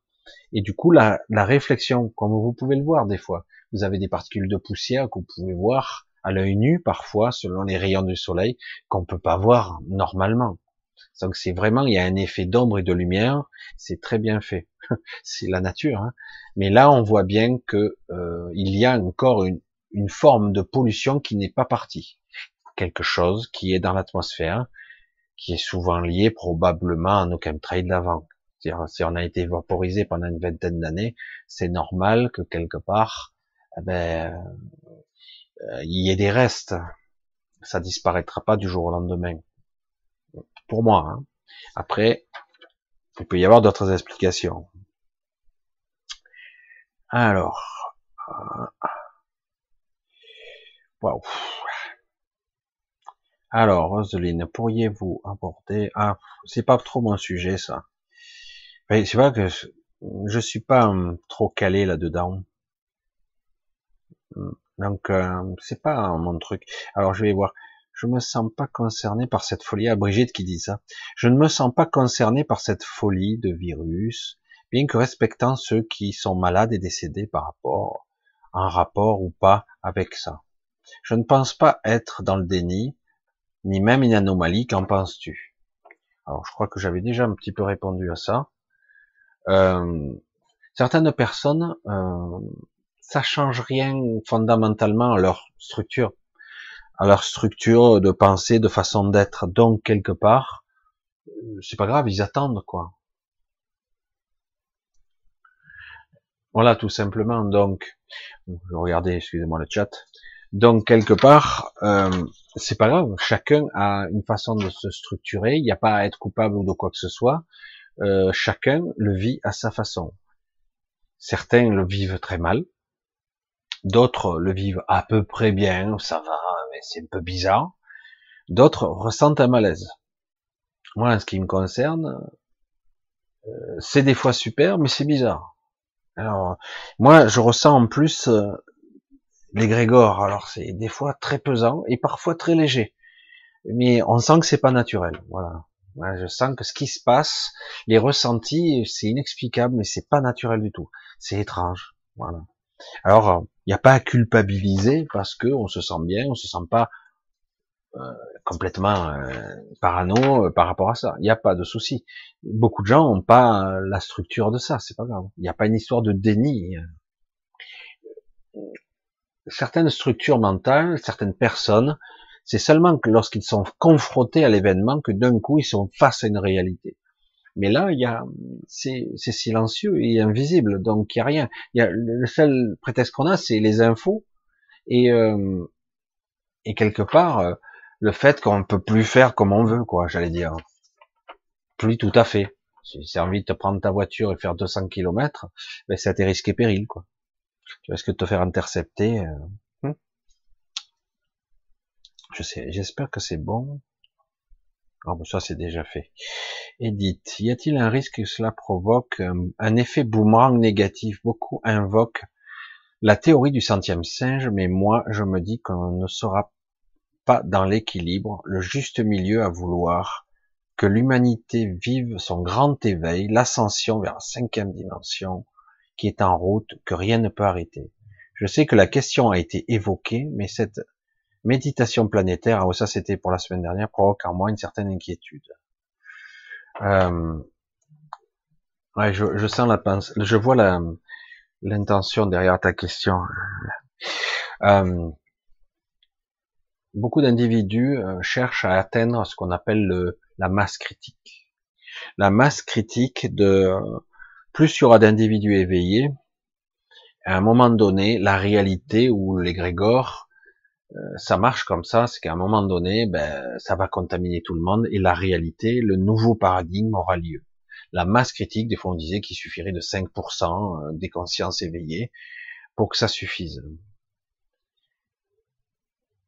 Euh, J'ai entendu cet argument et c'est vrai que euh, si c'était euh, vrai, je vais m'expliquer pour le vrai, euh, il est possible que cette masse d'intention qui soit orientée vers un équilibre, juste une harmonie, une symbiose planétaire qui serait juste et non plus une prédation, comme je le dis, je le dis toujours.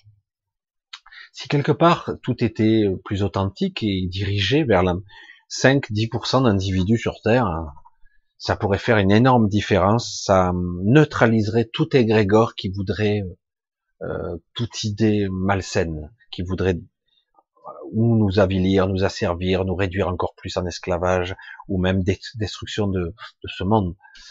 Euh, le problème que je, que je perçois de plus en plus, c'est que ce qui est une évidence, malgré que quand même ça fonctionne par moment, je vais essayer d'être clair. Euh, chaque individu a envie d'un monde meilleur, plus juste, plus équitable. Ok, hein, tout le monde, euh, forcément.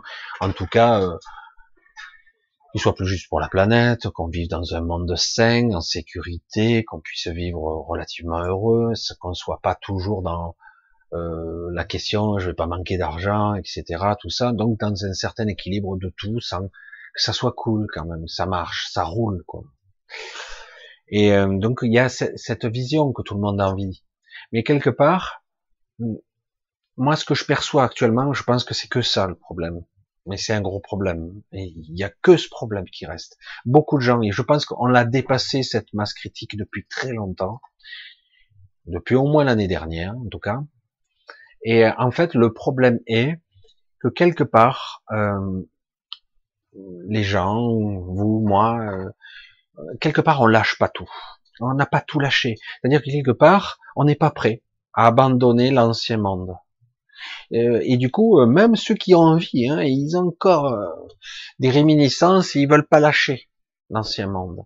Du coup, tant qu'il n'y aura pas un, réel désir de changement, réel et assumé, j'allais dire, tant qu'il n'y aura pas un réel désir à 100%, de changement et que je lâche l'ancien monde totalement, sans regret, c'est bon, je suis passé à autre chose. Tant qu'il n'y aura pas cet état d'esprit-là, on basculera pas. Et du coup, eh ben, ils continueront à nous titiller là. Ils nous emmerderont et ils continueront à, à gesticuler, à jouer, à parader, euh, tant qu'on n'aura pas compris, tant qu'on n'aura pas lâché. Parce que de façon collective, c'est hallucinant. Déjà, au niveau individuel, on peut faire pas mal de choses. Mais au niveau euh, collectif, c'est assez phénoménal. Vraiment, euh, il y aurait, je pense qu'il y aurait besoin de moins de monde actuellement qui sont, parce que là, il y a énormément de gens sur la planète qui commencent à, gros sur la patate quand même. Mais quelque part, regardez, je vais vous dire l'état d'esprit, je l'ai déjà dit. Mais je vais encore insister là. Quelque part, si les gens on leur dit là tout de suite, beaucoup hein, qui sont confinés, c'est pas grave, allez, on revient comme avant. Bon, c'est bon, on va revenir en arrière, on revient comme avant, vous reprenez le boulot, machin, vous inquiétez pas, il y aura pas de séquelles, pas de récession, il y aura pas de soucis, tout revient comme avant. Je, je suis sûr que une bonne majorité des gens actuellement seraient prêts après dire ah ok ouf tant mieux c'était mieux finalement c'est pas si mal notre vie j'en suis sûr de ça. Et, et c'est ça le problème. Du coup ça freine ça c'est comme si on était à un point de bascule ça fait un moment qu'on y est on a un peu progressé mais oh putain on essaie encore de faire contrepoids pour revenir en arrière je dis mais ah, oh, à un moment donné il faut lâcher le truc hein, il faut y aller hein. et, et ouais mais qu'est-ce qu'on va devenir? On verra. On verra. C'est dur de le dire comme ça. Hein. On verra. Oui, parce que quelque part, c'est ça le but. Et c'est pour ça que c'est inquiétant. Notre mental, il sait pas. Alors que, et quand, va dire à ton mental, écoute, tu sais pas, mais ça va être mieux. Ouais, tu me bourres le mot, là, et mieux quoi, c'est quoi? Hein? Je vais être mieux comment? Et il veut des explications, il veut de la rationalité, il veut qu'on lui explique. Le mental est comme ça. Le problème, c'est, va dire à un mental, c'est bon, lâche le truc, n'aie pas de regrets, continue à avancer, et au fur et à mesure, j'éclairerai tes pas. Parce qu'en fait, c'est ça. Et après, tu vas découvrir que c'est mieux. D'un coup. Ah ouais. C'est le saut de la foi, quoi, qu'on nous demande, là. C'est, c'est pas évident, hein. Combien de fois vous avez vu ça dans les films, dans les bouquins, hein, le saut de la foi. C'est un petit peu ça. Et tant qu'il y aura cette résistance de vouloir revenir à l'ancien monde, ça n'avancera pas.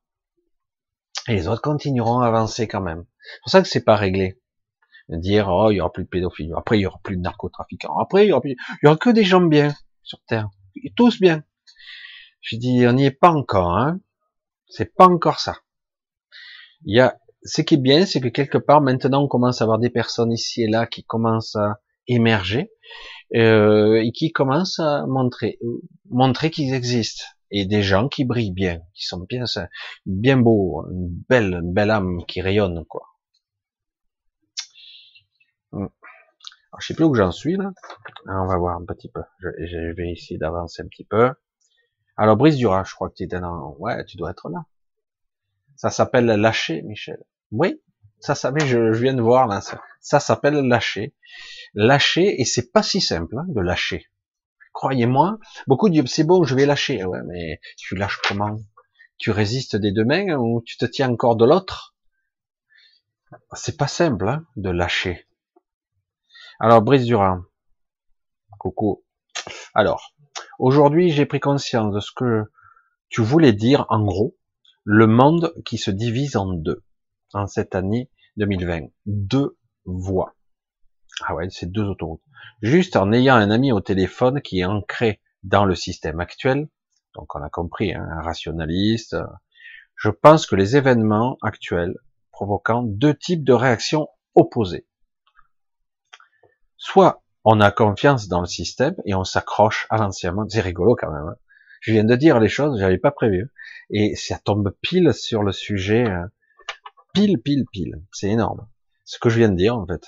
C'est exactement ce que je viens de dire. Soit on a confiance dans le système et on s'accroche à son ancien monde et à l'autorité, au lieu de douter, la personne renforce sa confiance en les autorités, euh, les autorités, soit on a déjà conscience de la mascarade et on décroche. Tout est dit, hein je l'ai pas fait exprès. Hein, hein c'est tombé, euh, c'est exactement ça, c'est formulé différemment, mais c'est exactement ça. C'est vraiment intéressant. Hein ah, c'est pas mal, c'est pas mal du tout, quoi. C'est rigolo. Non, non, c'est exactement ça. C'est en fait, il va falloir. Euh, oui, on voit la mascarade, mais quand même, certains lâchent pas complètement. Alors, c'est le problème, c'est quand on se retrouve entre deux, c'est pas très confortable comme position. Mais c'est vrai que c'est plus qu'une mascarade. Hein, c'est le théâtre de Guignol là en ce moment. Quand on les voit mentir, c'est hallucinant, quoi. Et en plus, ils se prennent au sérieux, quoi. Euh, tu sais que tu viens de dire le contraire il y a hier? Oui, mais non, euh, et hop, hop, hop, hop, hop, l'anguille. Tu souviens que tu étais fermement opposé à cette, euh, à ce décret. Ah oui, mais là, maintenant, si sur une base de volontariat, ah, quand ça t'arrange, tu peux retourner ta veste 50 fois, quoi. Comment peut-on investir quelque part des gens dont on ne peut pas faire confiance? Comment on peut? C'est dur, hein c'est super dur. Ben non, c'est pas possible, tout simplement. C'est grave, hein, parce que je sais qu'il y a des gens qui vont pas en tenir compte, c'est pas grave, ils sont humains. Attends, sérieux, c'est chaud. Hein J'ai entendu dire, Frédéric, qu'il y aurait une révolution qui se prépare après le confinement et que les élites flippent pas mal et qu'ils se préparent à ça. Malgré leur incompétence à nos élites, il y a des gens parano, mais ils sont là pour ça. Ils sont préparés à certaines éventualités. L'éventualité que les gens euh, euh, soient pètent l'éventualité, bon, ils sont pas toujours bien préparés, hein, parce qu'ils manquent vraiment d'imagination ces gens-là, hein, ça c'est clair. Donc ils peuvent pas prévoir, mais néanmoins, ils se préparent, oui, c'est incontestable, au cas où. Voilà ce que j'en pense, c'est ça. C'est qu'en fait, ils se préparent à ça. Ils se préparent à certaines éventualités parce que c'est vrai que si euh, dans certains pays, il y a pas mal d'aides qui sont octroyées, financières ou d'autres, en France, on n'a rien. Je vais le répéter, pour s'il passait par hasard. En France, il n'y a aucune aide pour les gens. Alors les aides, ils le disent, hein. Ah ben si tu au chômage, hein, tu auras le chômage. Si tu as le chômage partiel, tu auras le chômage partiel. C'est cool. Euh, mais ceux qui bossaient pas ou qui étaient dans la merde déjà avant, ceux qui sont dans la rue, il y en a quelques-uns. Hein. On fait quoi? Il y a des gens qui crèvent la dalle. Il y a des gens, ils vivaient de la manche, on leur donnait quatre sous, on leur donnait à bouffer, ils avaient un petit peu un centre qui les aidait. Il n'y a plus rien de tout ça en ce moment. Ou presque plus rien. Ils deviennent quoi ces gens? Qu'est-ce que tu fais avec ton gouvernement là? Où tu t'en bats l'œil hein? Il y a d'autres personnes aussi qui sont en difficulté, qui vivent avec le RSA, c'est trop léger. Alors si euh, quelque part ils vivent chez papa, maman, ça va à peu près. Si tu vis tout seul, c'est un petit peu galère. Hmm. Et pourtant, je vois beaucoup de pays qui aident, comme ils peuvent. C'est pas parfait, mais ils aident. Notre État n'aide pas. Rien. J'ai, j'ai honte d'être français, mais c'est grave quand même. Hein. Certains, j'ai entendu des policiers qui disaient, si vous êtes, vous avez honte, vous avez qu'à partir. Je dis, mais non, moi je, suis né en France, c'est quoi cette histoire Mais j'ai honte de nos dirigeants qui gagnent et qui se gavent, c'est tout. Les choses doivent être justes dans la vie. Juste. S'en fout de la loi. On avait appelé la justice. Vous savez, la balance. Elle est où? Il n'y a rien d'autre à dire. Alors, wow. Oh tiens, c'est tout petit ça. Alors, euh, Boufadou, si je me retourne, si je me retourne sur ce qui a été ma vie jusqu'ici, il se pourrait bien que je sois venu ici-bas dans un asile de fous, en tant qu'observateur. Mais je crois que je l'avais déjà lu, ça là, non? Mais est-ce vraiment le cas? Ou est-ce plutôt que cette idée plaît beaucoup à mon ego hein Et que cela va, doit le flatter d'être différent et de se sentir en quelque sorte supérieur aux autres.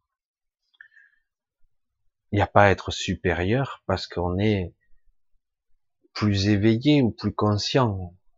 C'est pas une question d'intelligence. Il n'y a pas une hiérarchie dans l'intelligence.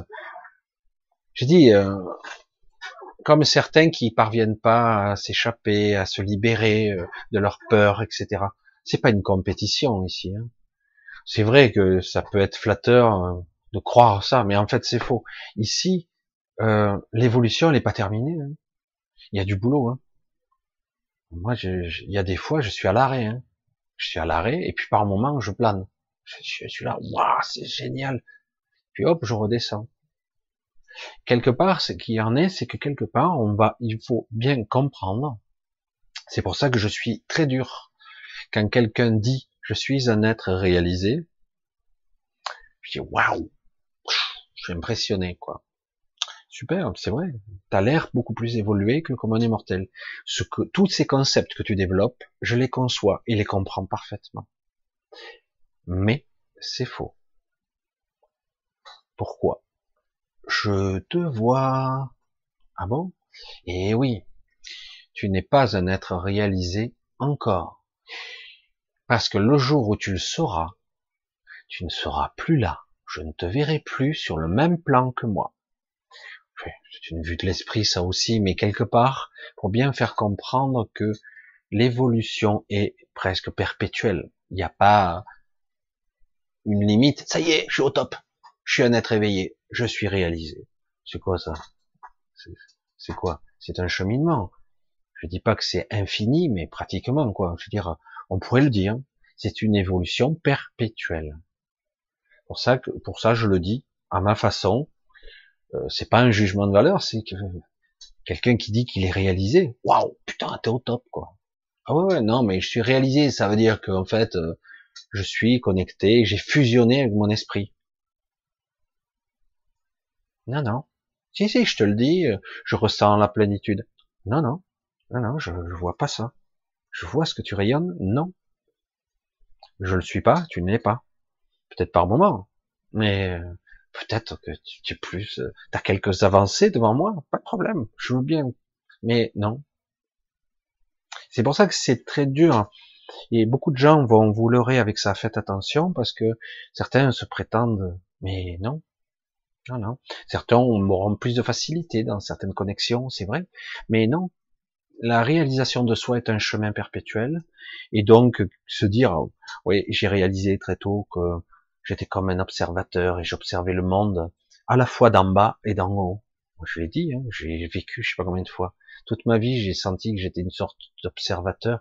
Et d'ailleurs, je l'ai mal vécu parfois parce que je me disais, je ne peux pas agir, je ne peux pas intervenir. J'étais neutralisé à chaque fois. Chaque fois que je voulais faire des choses, non, tu peux pas. Ah bon? Bah merde. J'ai envie, je sais que je sens que je peux le faire. Oui, tu peux, mais tu peux pas. On a, tu dois pas le faire.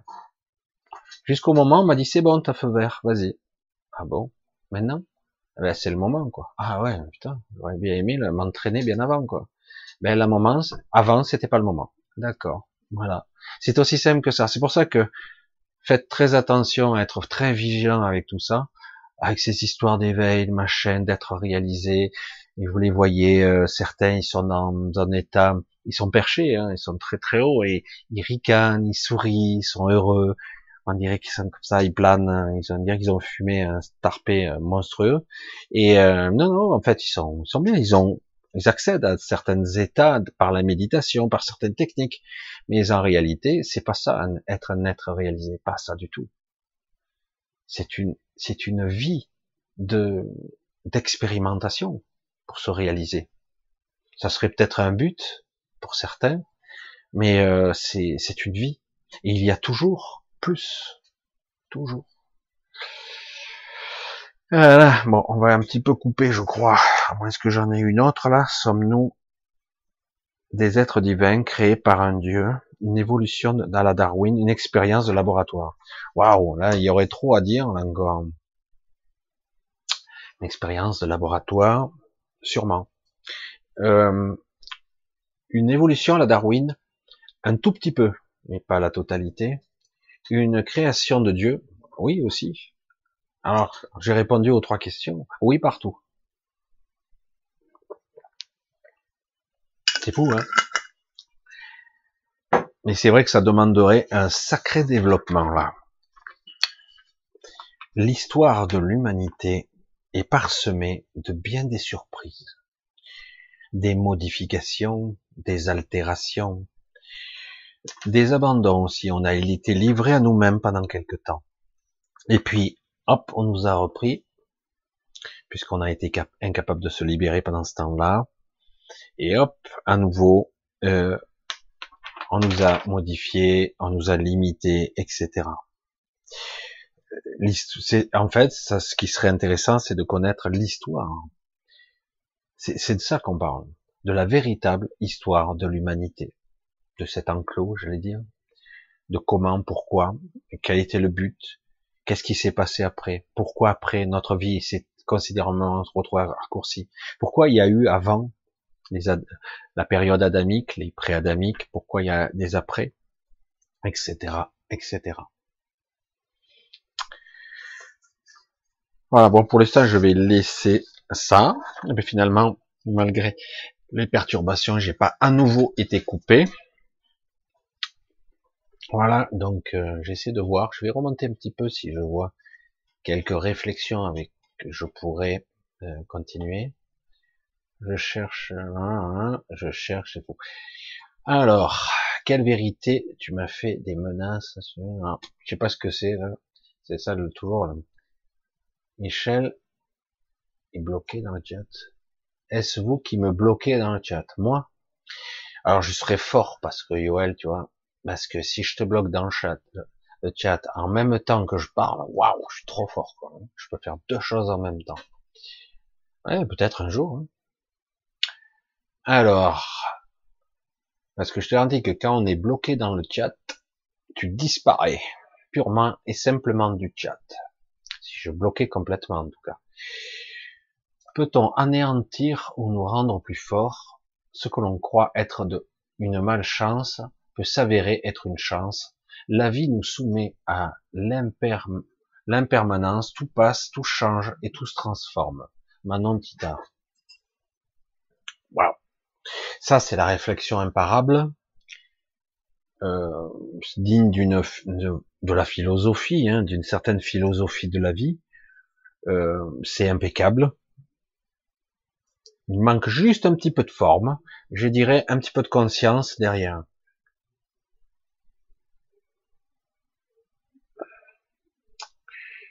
Je vais essayer de voir un petit peu entre les structures parce que derrière les mots parfaits, il y a quelque chose qui se, qui se dessine. J'aimerais bien arriver à le mettre en forme. C'est ce que pour ça que des fois j'ai un petit peu de temps à, le mettre en forme. Euh, l'expérience est toujours bonne à prendre, toujours. Mais euh, ce qui, moi, c'est vrai que parfois, euh, tiens, voilà, merci pour l'idée. Super, elle est arrivée au bon moment. L'exemple est typique là, elle est, très simple. À un moment donné, il doit y avoir 3-4 ans de ça, une petite vidéo circulait un peu partout euh, sur Facebook et compagnie. Je sais plus dans quel pays c'était. On voit un petit enfant qui, qui en fait marche dans les rues euh, très agité. C'est pas en France. Et on voit qu'il est sous, il n'est pas surveillé ce petit. Il marche, il est très petit. Hein, c'est un enfant qui doit avoir quoi, deux, trois ans max. Et, euh, et il n'est pas surveillé du tout. À un moment donné, il s'éclate la gueule par terre. Mais alors, le gros plaf, bien, hein. une crêpe. Et à ce moment précis, ça a été filmé, hein, juste comme ça, et c'est pour ça que cette vidéo a fait le buzz, une voiture passe par-dessus. Elle passe, et l'enfant euh, se relève. Les gens, il y a des gens qui courent vers lui, le relève, il a rien du tout. Et miracle. Hein. Donc on pourrait le dire de cette façon-là. En fait, cet enfant, il a tombé, on peut se dire, oh merde, le pauvre, il s'est fracassé le nez, il s'est viandé, le pauvre. Et en fait, il est tombé pour son bien, car s'il ne l'avait pas fait, il est probable qu'il y serait passé, parce que vraiment, ça s'est joué à la demi-seconde. Il serait mort, probablement. Et franchement, comme on a vu la scène, je, tu te dis, wow, putain, il est tombé, la voiture passe. Il se relève, il a rien. Ça c'est euh, parfaitement emboîté. Euh. Donc quelque part, parfois, pour son malheur, c'est pour nous sauver. Quelque chose de dur ou de difficile, mais on peut pas toujours le savoir qu'on a été sauvé, parce que là, on, a, la vision globale de l'ensemble de la scène. On a une vision complète de la scène. Et donc, on voit très bien qu'il a été sauvé par sa, par sa chute. Alors d'un côté, on se dit, waouh, le pauvre, il s'est viandé, mais heureusement qu'il s'est, qu'il s'est ratatiné la gueule, le pauvre, parce qu'autrement, sans ça, il serait mort. Mais lui, il pleure, il comprend pas. Lui, il n'a pas la vision de la scène globale, il comprend pas. Lui. Il voit qu'il est tombé, qu'il a mal au nez. Et c'est pareil pour nous, des fois. Des fois, on s'en prend plein la gueule, et on comprend pas que c'est pour notre intérêt, parfois. Parce que autrement, c'est autre chose qui se produirait de peut-être pire. Peut-être qu'en fait, cette chose-là est là, il a pour nous sauver. Mais c'est vrai qu'on a du mal à le voir parce que quelque part, on a tellement le nez sur le guidon qu'on ne voit pas l'événement dans sa totalité. Je pourrais le résumer de cette façon-là. Et du coup, oui, ce qu'on pourrait croire comme de la malchance, en réalité, c'est de la chance. Exactement comme tu l'exprimes. Le problème, il est là. Euh, on n'a pas une vision globale ici. Euh, c'est pour ça qu'on a besoin de cette connexion plus haute. Je l'ai dit plusieurs fois de à ma façon. Euh, le soi est très différent de nous. Il n'est pas empêtré dans la matière. Il n'est pas empêtré dans le mental inférieur, dans la personnalité du, de moi, avec son caractère, etc. Il est différent. C'est moi et pourtant on dirait que c'est un étranger. Mais je sens qu'il est, évidemment, c'est moi, il est lui, je suis lui, quoi, je veux dire. C'est pour ça que c'est assez déconcertant. Mais lui, il pourrait avoir une vision d'ensemble du chemin à parcourir, parce qu'il est hors espace-temps, quelque part, il est, il a accès à toute ma ligne temporelle, toute ma ligne temporelle, il a accès, lui. Et parfois, j'en ai des bribes d'informations, je vois, je vois des informations qu'on me transmet et que je dis mais j'ai pas vécu ça. C'est bizarre. Et j'ai l'expérience de quelque chose que j'ai pas vécu, c'est pas génial. Et, c'est un peu curieux et c'est un petit peu étrange. Il y a un petit moment de déphasage et de réajustement. C'est assez étrange. Parce que l'esprit, lui, il a, il a accès à la totalité de ta ligne temporelle. Et du coup, il sait ce qui serait mieux pour éviter que de se torturer. Et parfois, il faut mieux passer par une route qui est pas sympathique, mais qui t'évitera quelque chose de plus terrible après. Mais souvent, nous, on est là, reculons, on préfère euh, la solution la plus facile, et du coup, c'est plus catastrophique après. Parce qu'on n'écoute pas, en fait, sa petite voix, cette résonance intérieure qui, qui te fait vibrer le juste. Et c'est ça qui est terrible.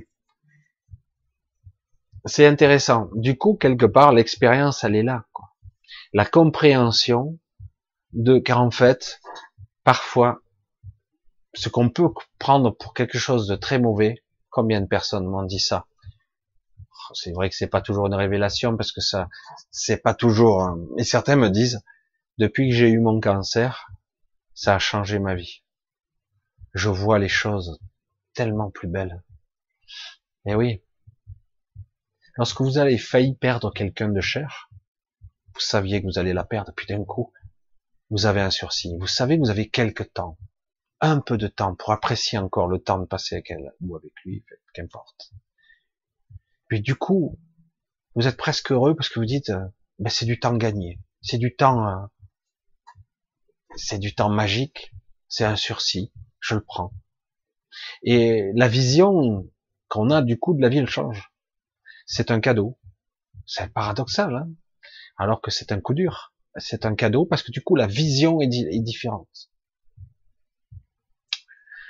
Et eh oui, l'expérience, les ressentis, la vie, et après euh, arriver à comprendre ce qui se joue à travers le temps, à travers l'espace, à travers notre transgénérationnalité, c'est-à-dire la mémoire de nos, de nos parents, de nos grands-parents, nos arrière-grands-parents, et qui, qui parfois expriment à travers nous des choses. C'est fou, hein Mais on n'a pas toujours conscience de tout ça, de tous ces mécanismes. C'est pas évident. Hein c'est pour ça que ici c'est une épreuve, c'est clair. Hein et en plus que c'est une épreuve, comme si c'était pas suffisant, eh ben, on nous a limité le champ de perception.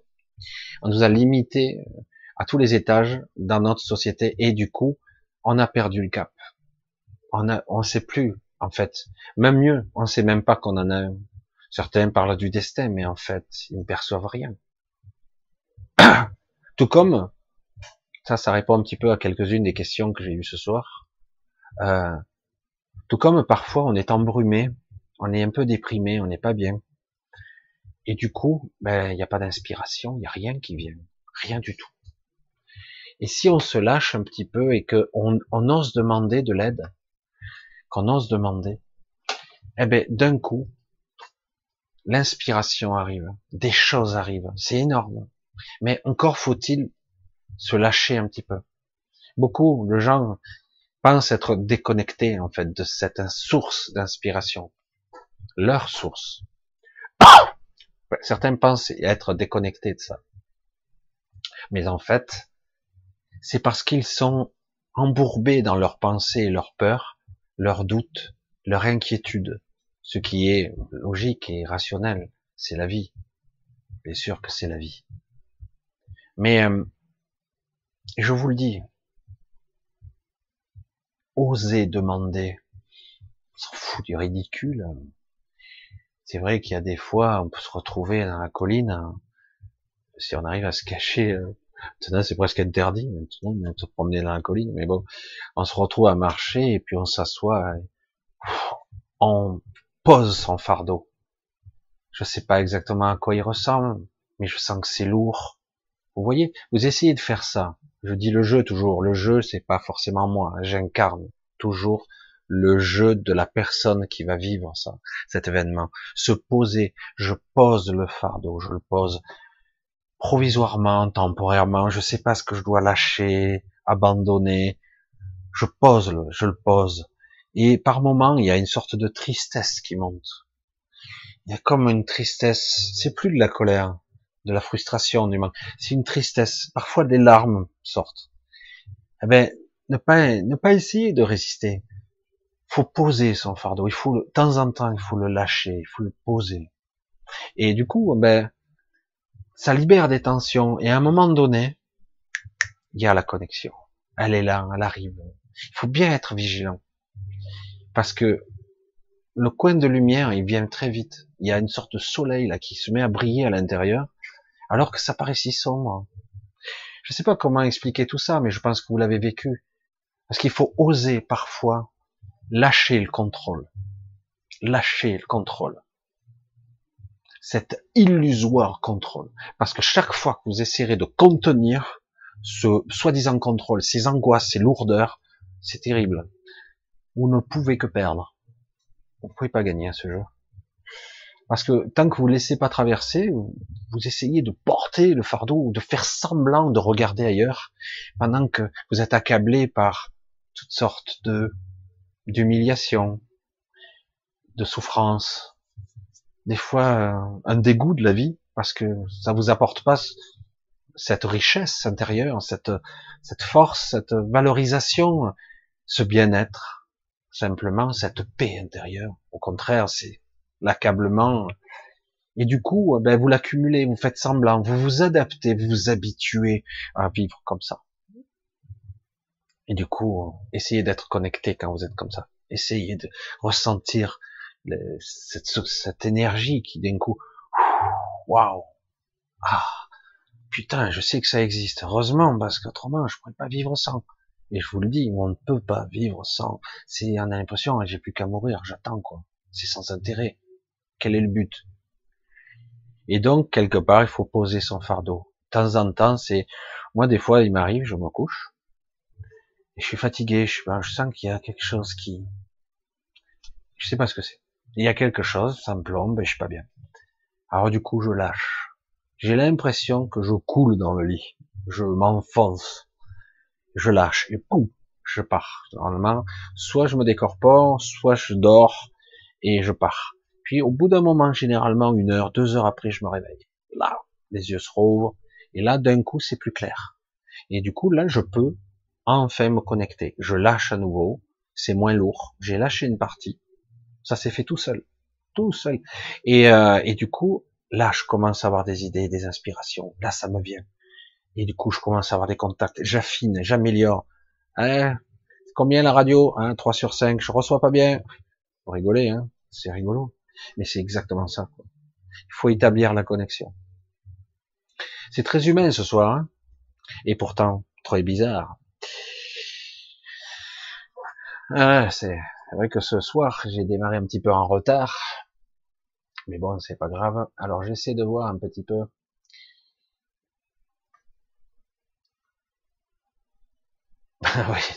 Anne-Marie qui dit, c'est pas Michel qui bloque, c'est moi.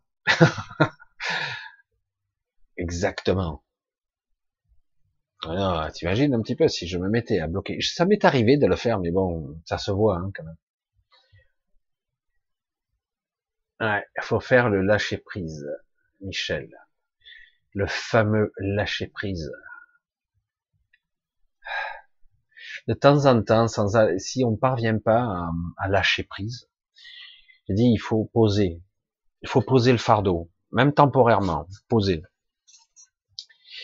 Euh, c'est très important de le poser parce que mais euh, nous les hommes, c'est vrai qu'on n'est pas éduqués, il faut pas pleurer, c'est pas bien. Ça veut pas dire qu'on pleure pas, ça veut dire qu'on le cache et qu'il faut pas. Du coup, on se contrôle et c'est pas bon du tout. Tristesse, colère, tout ça c'est lié. Hein. Frustration, manque, vide intérieur. On n'a pas besoin de quelque chose à l'extérieur qui vienne m'aider. On a tout à l'intérieur. Mais le problème, c'est que tant qu'on est euh, accablé, et qu'on ne demande pas cette aide et qu'on ne se pose pas, c'est dur, hein c'est super difficile. Après, certains peuvent avoir des guides, des guidances, et selon à quelle fréquence vous êtes, c'est de la merde. Vous aurez une mauvaise guidance. C'est très, comment je pourrais dire, dirigiste. C'est très, c'est très, ouais, c'est des ordres. On vous dit quoi faire. Je dis ouais, et puis quoi encore, non? Moi, ça me gonfle, moi, ça. Non, mais... Allez, on continue. J'aime bien écouter cette idée des 5%. Les fameux 5%. Alors, pour le dire, hein, Didi, on les a dépassés, les 5%. Hein. Le seuil critique a déjà été dépassé. Mais comme je le dis, tant que les gens s'accrochent à l'ancien monde, ça ne basculera pas. Mais néanmoins, le chemin, franchement, vous devez le sentir, malgré tout, malgré le bordel ambiant et que c'est crescendo, que c'est pas fini, eh ben, ça éveille encore plus de monde là. Vous allez voir, ça va être chaud. Ça va remuer un petit peu. Et oui. Bref. Ah ouais, c'est vrai que la masse critique alors, je continue, j'essaie d'en avoir une dernière. Isabelle, quand on rêve, c'est une illusion et pourtant c'est réel. Il viendra un plan où tout sera réel et toute la réalité s'évanouira. On croira avoir rêvé. Philippe de Lyon. Ah, Philippe de Lyon. Intéressant. Euh, en fait, tout est un rêve, en fait. C'est, c'est très difficile de croire qu'on est là et pas là. Je suis incarné, je suis dans la matière, je souffre, c'est réel qu'est-ce qui est réel? Tout ce qui se, tout ce qui est jaugé et évalué par mon cerveau, par l'intermédiaire de mes cinq sens, c'est réel donc. Pourtant, je vous garantis que dans certains de mes rêves lucides, c'est encore plus réel que là. Alors, c'est pas réel là, et je rêve ici, c'est quand je suis de l'autre côté que c'est réel, ni l'un ni l'autre en fait, et un peu des deux. En fait, Souvent, j'aime à dire que c'est une réalité rêvée, une illusion rêvée. Mais c'est réel puisque je le vis. Si je vis cette illusion, je la, je la rêve, je, je la vis réellement. Mais c'est quand même une illusion. Mais c'est très puissant parce que quand vous avez des gens qui nous manipulent en haut lieu, qui manipulent nos perceptions, qui nous rendent peureux et faibles, et du coup, quelque part, ils contrôlent l'égrégore est la manifestation de tout ce qui est. C'est ça le seuil critique, la masse critique qu'il faut dépasser, qu'on a dépassé, mais malheureusement, nous restons incontestablement humains, avec les bons et les mauvais côtés, avec cette peur vissée au corps, quoi. Très dur à lâcher, hein très très dur. Non, c'est intéressant, une illusion et pourtant c'est réel. Je le dis à ma façon, il viendra un plan où tout sera réel et toute la réalité s'évanouira. C'est-à-dire ce qu'on appelle le rêve d'ici, en fait. C'est ce que certains essaient tant bien que mal d'appeler la cinquième dimension. C'est ça, en fait. Mais ça pourrait à tout moment se manifester, mais le problème c'est que quelque part, pour l'instant, ça va être une vue de notre perception. C'est à nous de nous connecter à un autre niveau beaucoup plus subtil. Ah, Philippe de Lyon était costaud, paraît-il. Il avait ses limites, mais ça allait loin. Il pouvait même arriver à, dans certains cas, avec autorisation, à ressusciter les gens. C'est une légende, je sais pas. Certains euh, l'ont connu, je crois que c'est, je me rappelle plus comment il s'appelle. Euh, il l'a connu. Unification sur le chat doit se faire dans le cœur et l'esprit de la vérité. La vérité, grand sujet là encore.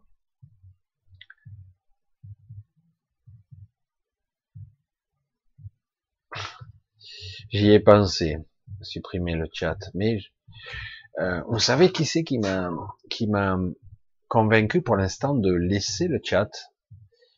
C'est Anne-Marie justement, parce qu'elle trouvait que c'était très vivant et que ça permettait de donner une certaine vie. Hein, on dit le live, on dit le direct, mais c'est vrai que c'est quelque chose le chat qui est dans l'instant présent. Et du coup ça ça ça fait plus réel quand je suis là avec vous, quelque part, le fait que vous soyez là en interaction plus ou moins. Et du coup, bon, c'est Anne-Marie qui m'a convaincu de continuer, parce qu'à un moment donné, euh, je commençais, moi aussi, euh, je dis, c'est très dur à gérer le chat, très très dur. Plus, ça dépend des fois, encore plus dur que d'autres. En ces temps difficiles, la capacité de résilience de l'être humain, c'est quelque chose de très précieux, qui nous aide à surmonter l'adversité, la douleur et aller de l'avant. Euh, la résilience, c'est vrai que c'est quelque chose qu'on a à revendre. Mais bon, à un moment donné, c'est vrai que c'est bien de fléchir tel un bambou. Mais c'est bien aussi de pouvoir aller de l'avant, de pas se contenter de rester immobile et de subir les, les intempéries, quoi, j'allais dire. De temps en temps, je dis ouais, ok, mais maintenant, nous est demandé de faire plus que ça plus que de la résilience et de l'adaptation. Parce que c'est clair que là, on l'a démontré qu'on était capable d'être bien, bien. Mais bon, un jour viendra, je pense, quand on rêve. Alors, la peur est le reflet de l'inconnu. Intéressant, en grande partie. Souvent, on a peur de ce qu'on ne connaît pas. Mais c'est vrai que parfois, euh, on peut avoir peur de ce qu'on connaît. Partiellement, mais ce qu'on connaît.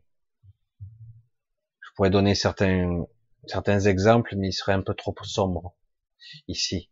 Mais dans certains cas, on connaît parce qu'on a déjà traversé une épreuve et on a peur de la retraverser cette épreuve parce que on est bon pour la pour y repasser.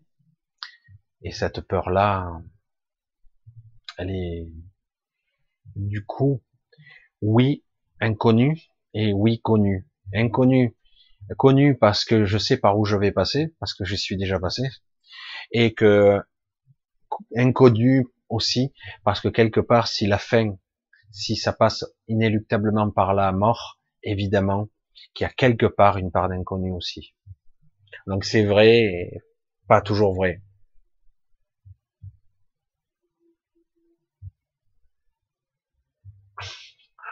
Euh, je regarde. C'est le genre de personnage que je supporte pas dans la vie. Alors, c'est toujours la même chose, l'hypocrisie. Tiens, Alexandre. Je dis que c'est des menaces qui me faites, hein, et autre chose, en essayant de m'énerver. Waouh. On va voir un prêtre pour te confesser. Waouh. Quelle est la définition du temps? J'ai déjà essayé d'expliquer, hein. il n'y a pas de définition du temps. Euh, le temps, réellement, n'est pas ce qu'on croit. Hein. Comme je l'ai dit souvent, il faut bien se dire une chose, Le temps est une dimension ici à part entière. Elle existe parce que nous sommes dans un espace-temps. C'est vraiment étroitement lié, l'espace et le temps. Pour moi, hein. Mais dire une définition, c'est quoi Pas le temps qu'on compte, hein, qu'on égrène en secondes et en minutes. La perception du temps est souvent liée à à ma conscience de, qui je suis et étroitement liée à mon mental. Avec mon mental qui lisse et qui rationalise, j'ai l'impression d'être dans un temps linéaire, dans un temps chronologique, mais c'est une illusion.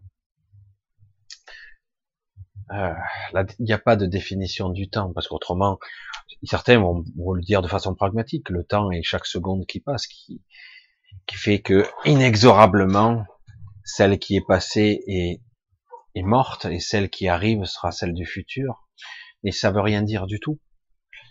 Le temps est perçu différemment que je sois dans mes pensées ou que je sois au volant d'une voiture.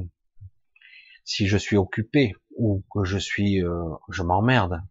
Si on est en train de vous torturer quelque part, je garantis que le temps est long. Hein.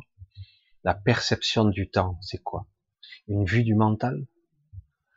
C'est le mental qui qui perçoit et qui stocke ou pas l'information, qui vous rend présent à au moment, à l'expérience ou pas. C'est quoi le temps en fait? Une perception? Hein et imaginez qu'en plus, certains, des fois, on me dit, je clôturerai là-dessus, je pense, ce soir, pourquoi Dieu n'intervient pas? Dieu n'existe pas.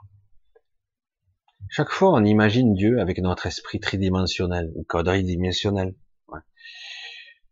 Donc, on va essayer d'imaginer Dieu comme un homme. Non, il est plus puissant quand même, il est plus fort, il sait faire plus de choses. Ouais, mais tu l'imagines toujours comme un homme, mais un homme supérieur. En fait, c'est pas ça. Et si ce Dieu-là, la source, qu'importe, était capable de voir toutes les lignes temporelles, toutes les temporalités, qui était capable de voir le début et la fin de chaque histoire, de tous les scénarios, tous, sans exception, et que quelque part, quelle que soit l'issue, eh ben c'est bien pour lui. Il n'y a rien de négatif fondamentalement. Car ce qui paraît très dur pour nous n'est qu'une expérience. Car nous sommes un fragment de lui. Nous sommes lui, une partie de lui en tout cas. Pour ça, des fois, il n'intervient pas parce que parfois, pour des raisons qui nous échappent, c'est mieux que ça continue. Ah, ça, ils ont interféré. Ah, mais il aurait pu euh, changer tout ça. Il y a eu tellement d'histoires autour de cette planète, d'histoires sataniques qui continuent, d'aberrations et d'égrégores, d'entités néfastes et d'entités supérieures qui sont rentrées dans notre réseau aussi. Waouh Tellement d'interventionnistes, tellement de limitations, tellement de souffrances même pour certains. Pourquoi n'intervient-il pas? Et s'il le faisait, de quelle façon le ferait-il? Et quand savez-vous qu'il n'est pas, intervenu déjà? Le sauriez-vous? Est-ce que vous en, seriez aperçu? Un être capable de voir toutes les réalités, tous les événements, toutes les lignes temporelles en même temps. Car pour lui, tout se déroule. Il n'y a que pour nous où on vit l'expérience au fur et à mesure. On ne peut pas raisonner à ce niveau. C'est impossible. Impossible de raisonner comme lui, en plus en lui, comme si c'était un individu limité avec une forme et un contenu et un contenant. Absolument pas, puisqu'il est tout. Définir le temps, c'est définir pratiquement l'univers tout entier, avant même le temps existe parce que la matière existe, parce que les forces existent, etc., etc. Tout est lié en fait. Allez, je pas que j'ai vu quelque chose. Ah ouais. Voilà. Allez, je crois qu'on va. Michel, j'ai entendu que le corona avait des molécules du HIV fabriquées en labo. C'est une des hypothèses. Qu'en penses-tu? J'en sais rien. Euh, ça a été les premières hypothèses. Mais honnêtement, Je pense que c'est plus subtil que ça, plus compliqué que ça. Et euh, je pense que ça a été utilisé. Ça a été utilisé euh, au final pour une expérience à grandeur nature, mais que c'était pas prévu tout à fait comme ça quand même. Mais pour moi, c'est artificiel quand même. Euh, J'ai du mal à croire que que quelque chose qui vienne de la nature a pour but la destruction. Pour moi, c'est une impossibilité. Alors, soit c'est pour nous aider à évoluer, ce que je crois aussi, de toute façon. De toute façon, c'est du code, c'est de l'informationnel. Ça nous permettra de muter d'une manière ou d'une autre. Vraiment, je le pense, sincèrement. Mais en aucun cas, c'est quelque chose qui est là pour nous détruire. C'est paradoxal, je sais que par rapport à des morts, on a du mal, certaines mais c'est ce que je pense. Il y a toujours eu des échanges avec la nature, toujours. Dans certains endroits, les hôpitaux n'en parlons pas, au mètre cube, comme il y a de bactéries et de virus. Et pourtant, la plupart du temps, si vous êtes à peu près sain, ça vous fera rien du tout, quoi. C'est pour ça que j'ai du mal à croire, quand il y a pandémie, pour moi, il y a déséquilibre quelque part artificielle ou non, mais de toute façon, l'événement a lieu. Et, euh, et donc, quand ça déclenche un processus, s'il persévère, c'est qu'il a des raisons d'être. Autrement, il serait neutralisé automatiquement. Je sais que j'ai, ça paraît irrationnel ce que je dis, mais la nature est très très complexe. Depuis Pasteur, beaucoup ont cru que les bactéries étaient nos ennemis. C'est faux les bactéries, les virus sont indispensables. Sans ces, on pourrait même pas parler de créature pour un virus, c'est même pas, on peut pas appeler ça une créature. Les bactéries, oui, à la limite.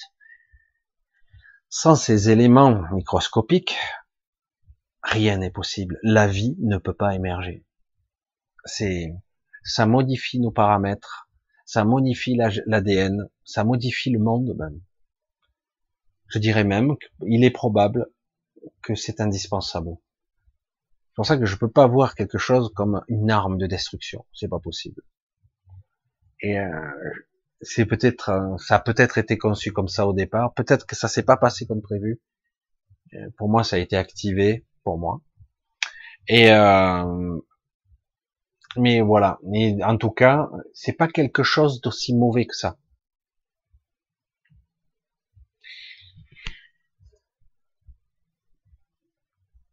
Euh, il y a beaucoup de questions encore. Hein. Ouais. Mais bon, pour ce soir, je crois que je vais arrêter. Même si malheureusement on a été, on a perdu, on nous a un petit peu pris euh, 15 minutes. Je les ai un petit peu rattrapés là. Je vais vous dire quand même bonsoir. Ça a été un petit peu chaotique le démarrage. J'ai eu du mal à me recentrer parce que j'avais les alertes sans arrêt. Et je vais vous dire en tout cas ben, bonsoir euh, et vous remercier aussi pour être venu aussi nombreux quelque part, être revenu même. Euh, je veux, je veux toujours un petit peu remercier ceux qui me soutiennent. Vous êtes encore quelques-uns. Ça, c'est vrai que dans ces périodes de confinement, hein, la peur étant, les dons ont sérieusement réduit, mais je vous remercie quand même parce que c'est vrai que c'est pas toujours facile de faire des choix. Et le don de soi est quelque chose d'assez difficile, euh, surtout dans ces périodes de doute et d'incertitude. Donc, euh, ben, je vous fais de gros bisous. Je vous dis bonne soirée, bon week-end de Pâques, puisque nous sommes Pâques. Bon week-end de Pâques et bonne nuit, tout simplement. Je me répète. Allez, euh, s'il n'y a pas d'autres vidéos, ben à samedi prochain. D'accord? À bientôt. Bye bye.